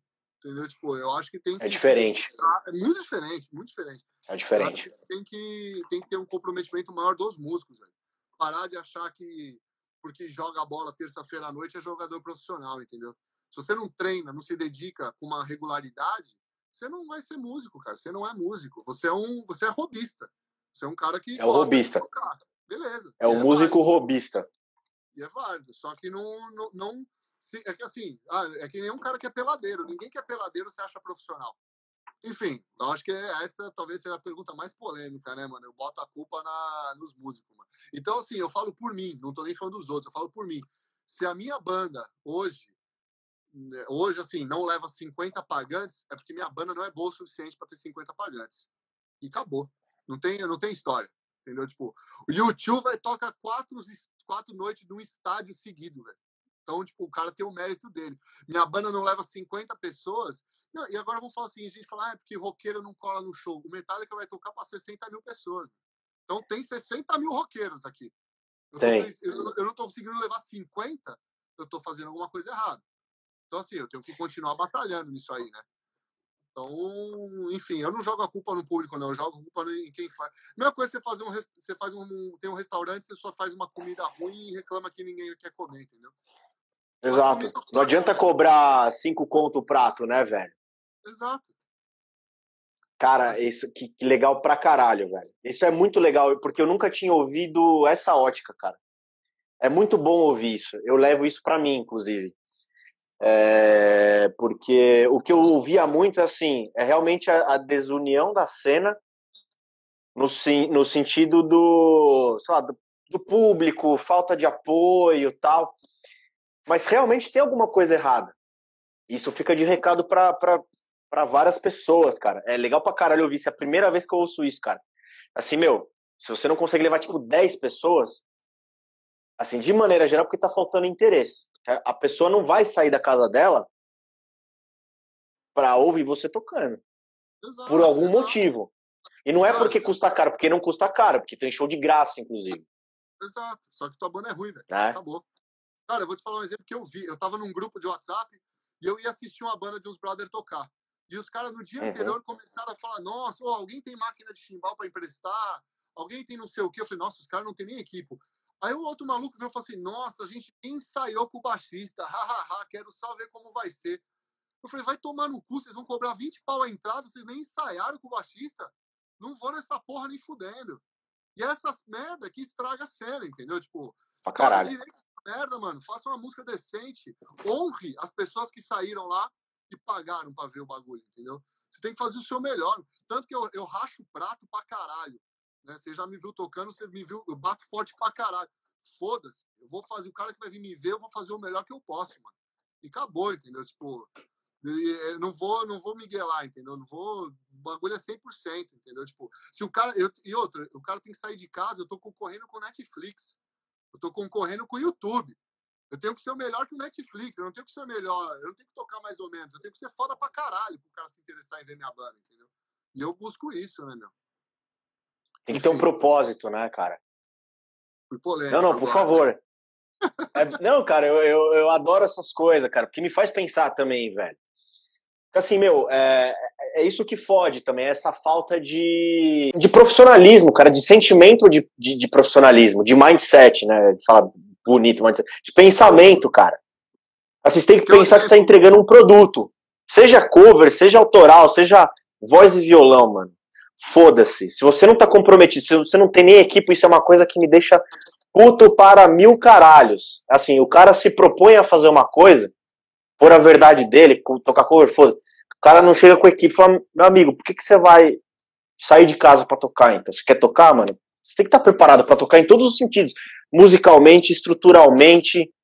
É, é isso. Você tem que se. Você, caralho, eu derrubei o bagulho aqui. Tô, tô ficando puto também, mano. Vou quebrar. Foda-se essa merda aqui. É, é isso, tem que pensar isso, cara. O show é um produto. Se você entregar, é, sejam música, seja comida, serviço, se você entregar um bagulho que é uma bosta, ou a pessoa ela vai e nunca mais volta, ela nem vai. Ela ouve fala, "Mano, aquela banda lá é uma merda, aquele restaurante é uma merda. Ah, mas é cinco conto o prato, ele tá dando o prato. Fala, "Mano, mas nem de graça eu quero. Exato, É isso. Eu acho, mano, tem que ter, tem que ter culhão, os músicos tem que, ser, tem que ter muito safado, tem muito safado na cena, cansei de tocar com safado. E, aí, e várias pessoas já elogiaram o laboratório e falaram assim, nossa, eles tocam cincado, né? Pô, a gente ensaia, caralho. É só ensaiar, velho. Não tem. Não Só. tô fazendo milagre, né? Tipo.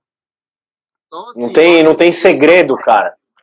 Então, é, esse é o que me deixa mais puto assim na cena. Eu acho que a cena é, é muito prejudicada por causa dos músicos, né? Também um pouco Falta do de- público, acho que tem um pouquinho, tem um pouquinho de resistência, assim. Eu Acho que as, as casas têm sua culpa também, mas eu falo da minha categoria, entendeu? Tipo, se, se eu não levo 50 nego é porque minha banda não merece, tipo, não merece 50 nego ainda, entendeu? E tô remando pra melhorar isso, né? É falar assim, o que tá ao nosso alcance, né? Porque você não vai mudar, tipo, mudar, você não vai forçar as pessoas a fazerem as coisas ou for- forçar a casa a ter um equipamento bom e tal, e fazer uma puta divulgação. Você tem que fazer o que tá dentro da sua limitação. É o que tá, tá dentro das suas possibilidades, né? Cara, e quer ver um exemplo simples do que é um músico de excelência? Eloy Casagrande, velho. O cara toca pra caralho. E todo dia já me encheu o saco até a quantidade de vídeo que o cara posta tocando, velho. É impressionante, velho. Mas esse é um cara que, por isso que ele é um dos melhores do mundo, velho. O cara já é um dos melhores do mundo e toca todos os dias, velho. Aí tem um músico que não toca merda nenhuma, aí na véspera do show ele quer tirar as músicas. Ah, mano, aí tem que tomar um tapa na cara, né, velho? Tem. Nem, nem. eu- eu- eu- devia ser pergunta, fala, mano, você ensaiou? Nem, nem, nem, nem entra, cara, nem sobe no palco, mano. Não vai. Tem que, tem que Sabe por quê? Fica feio pra casa, cara. É comprovar. Traz o certificado aí. Traz o ponto do ensaio. É Cara, fica feio pra casa, velho. Né? Tipo, a casa falou, mano, eu não vou mais vo- voltar no bar XPTO, porque, meu, trouxeram uma banda aqui que é uma bosta. Aí fica feio, óbvio, pra banda que, que não teve compromisso, só que fica feio pro bar que às vezes tá fazendo um trampo legal, que deixa uma equipe legal, só que, meu, o cara não se compromete. E aí fica feio pro cara, o cara só vai perder público. Ele acaba associando uma coisa a outra. Desculpa, você ia falar um lance aí. Ah, esqueci. É isso aí. Pau no cu do safado. Mano. Os caras têm que deixar de ser safado, tem que estudar. E tem que parar de botar a culpa no público. Põe a culpa em você. Melhora a sua comida pro seu restaurante dar certo. Melhora a sua música que os públicos vai se interessar. E eu falo isso pra mim constantemente, velho. É uma. Tem que remar pra caralho, tem que botar a culpa nos outros. Tem que fazer o, fazer o nosso, né, cara? Lembrei de um outro exemplo, assim, meu, Michael Phelps.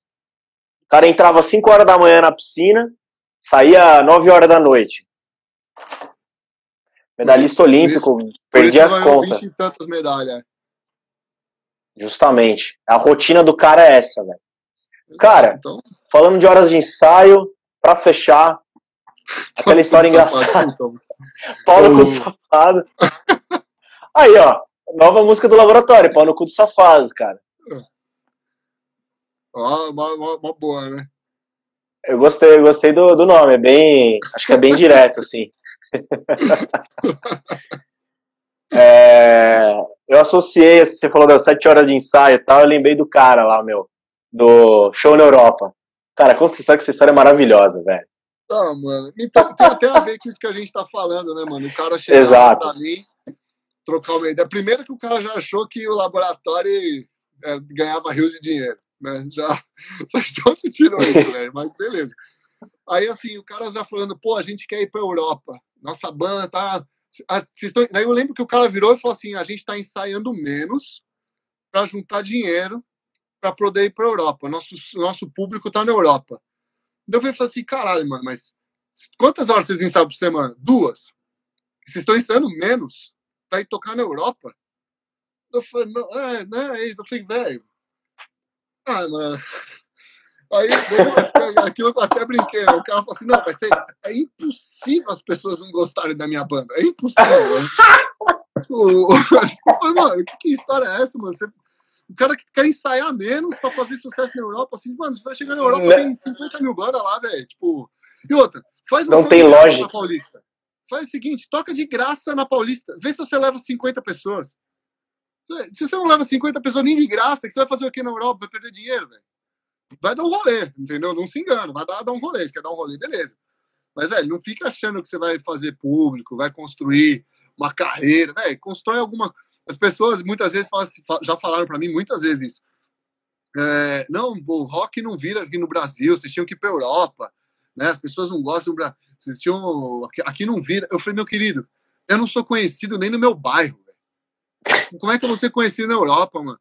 Assim, as únicas pessoas que me conhecem são meus vizinhos e eles não gostam de mim. Por causa dessa Eles não gostam. Aqui, eles nem gostam de mim. Então, tipo, cara, eu não faço sucesso nem na minha rua, mano. O que, que eu vou fazer sucesso em Berlim? Entendeu? Tipo, então, assim, tem que ter muito mais humildade, mano. Tem que correr atrás, tem que, tem que ser interessante minimamente para as pessoas ao seu redor, entendeu? Tipo, é, assim, é, é uma ilusão, uma falsa ilusão da realidade, assim, que, mano, não, não condiz porque assim, não tem nenhum indício pro cara que vai dar certo. Então, e o cara acredita que a banda dele vai chegar lá, vai estourar, entendeu? Não faz sentido nenhum isso, né, mano? Essa história é, é clássica, cara. Assim, Nossa. você pode sonhar, cara. Outro exemplo que eu penso assim, meu, quer tocar pedal a 250 BPM, semicolcheia? Você pode, cara. Mas assim, não é, de novo, saindo menos, não é fazendo menos, não é achando que isso vai acontecer da noite pro dia. Você pode fazer sucesso na Europa, cara. Pode. Entendeu? Pode. Mas se prepara para isso, esteja pronto para isso, né, cara? Exatamente. Encontra seu público lá, já que seu público não tá aqui em seu público tá cara, na Europa, cara. Que é um exemplo eh, claríssimo, o Eagle Kill Talent, mano. Tipo, os caras estão visando ir para os Estados Unidos agora. Só que eles já tocaram dois Lola Palusa, Lola Palusa do Chile, já tocaram no Rock in Rio, já abriram a turnê do System of a Down, já fizeram turnê na Europa com o Shine Down. Olha o tamanho da caminhada dos caras para eles pensarem, pô, vamos para os Estados Unidos agora jogar lá. É outra ideia, mano. O maluco Nos não põe nem 10 pessoas no bagulho, não vende nem três camisetas pros amigos e. Não, vamos da Europa. Velho, você só vai perder dinheiro na Europa, velho. Tipo, meu ponto de vista, entendeu? Tipo. Vai dar um é rolê, muito, é o que você falou. É muito satisfazer o ego do cara e escrever no currículo dele, toquei na Europa beleza. Se é, se é o que você quer, beleza, mas não vem me convencer que você criou público na Europa, porque, meu, você não criou, não, velho. Tipo... O cara enche mais a camiseta de, de lugar que ele tocou do que enche o, o pico que ele toca, né? exatamente isso, velho. Exatamente isso. Aí você vai no tá ligado? o cara lá tem 30 ouvintes mensais. E turnê na Europa. Porra, mano. E, e nenhum da Europa, né? Ah, não, que tenha, que ele tenha tocado para três caras lá e os três caras gostaram da banda dele. Mas tá bem longe em construir uma carreira, né? Tipo, é, são coisas bem diferentes, né? E, cara, é, é legal você falar dessa história do. Foda-se, se eu encerrar, não vou mais. Pau no cu, vou continuar falando. Vai dar, falta seis minutos, mas se, abrir, se precisar, eu abro uma terceira. Porque tá, tá, tá bom pra caralho o papo. Cara, é, você falou do, da Eagle Kill Talent, assim, eu não sei do retrospecto do, do Jonathan, do Rafa, dos outros caras e tal. Mas assim, o Jean, ele tocou de 2006 até 12, o, o Eloy entrou. 11. 5, 6 anos. Ele. Tocou no Sepultura. Eu lembro ele falando isso pra gente no Drum Camp. Falou, cara, foi uma mudança de realidade. Porque era aquela coisa, passava som, aí eu lembro dele falando isso, bicho. Falou, não, eu sentava em ear, pau no gato. Porra, é outro mundo. E ele, ele falou, não, agora o papo é outro, tipo, eu monto meus bagulho, tal, ele tem, acho que ele tem o drum tech dele, tal, não sei, mas assim, no português, claro, ele se fode mais hoje, mas ele continuou construindo a caminhada. Então, olha que fita, cara. Ele tá vivendo um outro processo, uma outra realidade. O cara, tipo, ele falou, não, beleza, eu tenho o meu projeto agora, se tiver que passar por esse processo, tipo, de montar equipe, não é mais aquilo só de sentar, botar em ear e tal, sabe? E aí continuou construindo as coisas dele aqui no Brasil, Europa. Então olha a caminhada do cara. Gigante. Que eu falei, é gigante, porra. Mas mesmo assim, o cara teve a humildade de começar a construir outra coisa, outro projeto. Imagino que do zero, né, com os caras. É. E assim, ele. Eu, é, é, o que ele falou, assim. Em outras palavras, ele não vive, mas o, o, aquele, vamos dizer, o glamour de ser o baterista do Sepultura. Não, é outra fita, mano. Outra fita, é. Outra, outra, outra banda totalmente diferente. Da Sepultura tem uma história totalmente consolidada, né, meu? Pra caralho. Então, e ali o cara construiu uma coisa, fazendo outra, tocando guitarra também. É outra proposta. E mesmo assim, o cara já tocou no Rock in Rio, já tocou no Lollapalooza, turnê pra caralho. E mesmo assim. Abriu é pra banda... Metallica. Exato. E não é uma banda Porra, extremamente consolidada. Tem muita gente que não conhece aqui, velho. Muita gente que não conhece ainda. Imagina a banda do maluco que quer ensaiar menos que duas horas por semana, né? Velho. Então. Banda assim, é uma banda. Cara, é. pouco, velho. Você tem que estar tá enraizado, cara. Aquela coisa aí. Fita Michael Phelps, velho. Meu, você tem que, meu, engolir bateria, cara. 12 horas por dia, beleza. Que é... ou, ou que seja dentro das suas limitações e tal de agenda, mas tem que fazer, fazer parte da sua vida, cara. Cara, eu, e... por exemplo, eu não sou um cara que joga videogame. Eu vejo muito pouco filme. Porque eu fiz escolhas diferentes, velho. Meu videogame é catar baqueta e ficar batucando essa merda aqui, é, é isso aqui que eu faço, entendeu? É o seu joguinho favorito, né? Vou é. fazer o single stroke ali. Exato. Mas é isso, cara. Mas é isso. Então é uma dedicação que falta muito nos músicos safados que culpa depois o público. Tudo tem um preço, né, mano? É escolha. Assim, o que, que você vai escolher? Tipo, ter muito mais lazer e pouco esforço. E aí você vai, meu, perder umas coisas aqui. Ou ter, se dedicar pra caralho aqui. E às vezes deixar de ficar com a tua mina, tua família, fazer uma coisa que você curte. Ah, são escolhas. É, é escolha. É isso. Mano, Considerações finais? Pau no cu dos ah, músicos safados.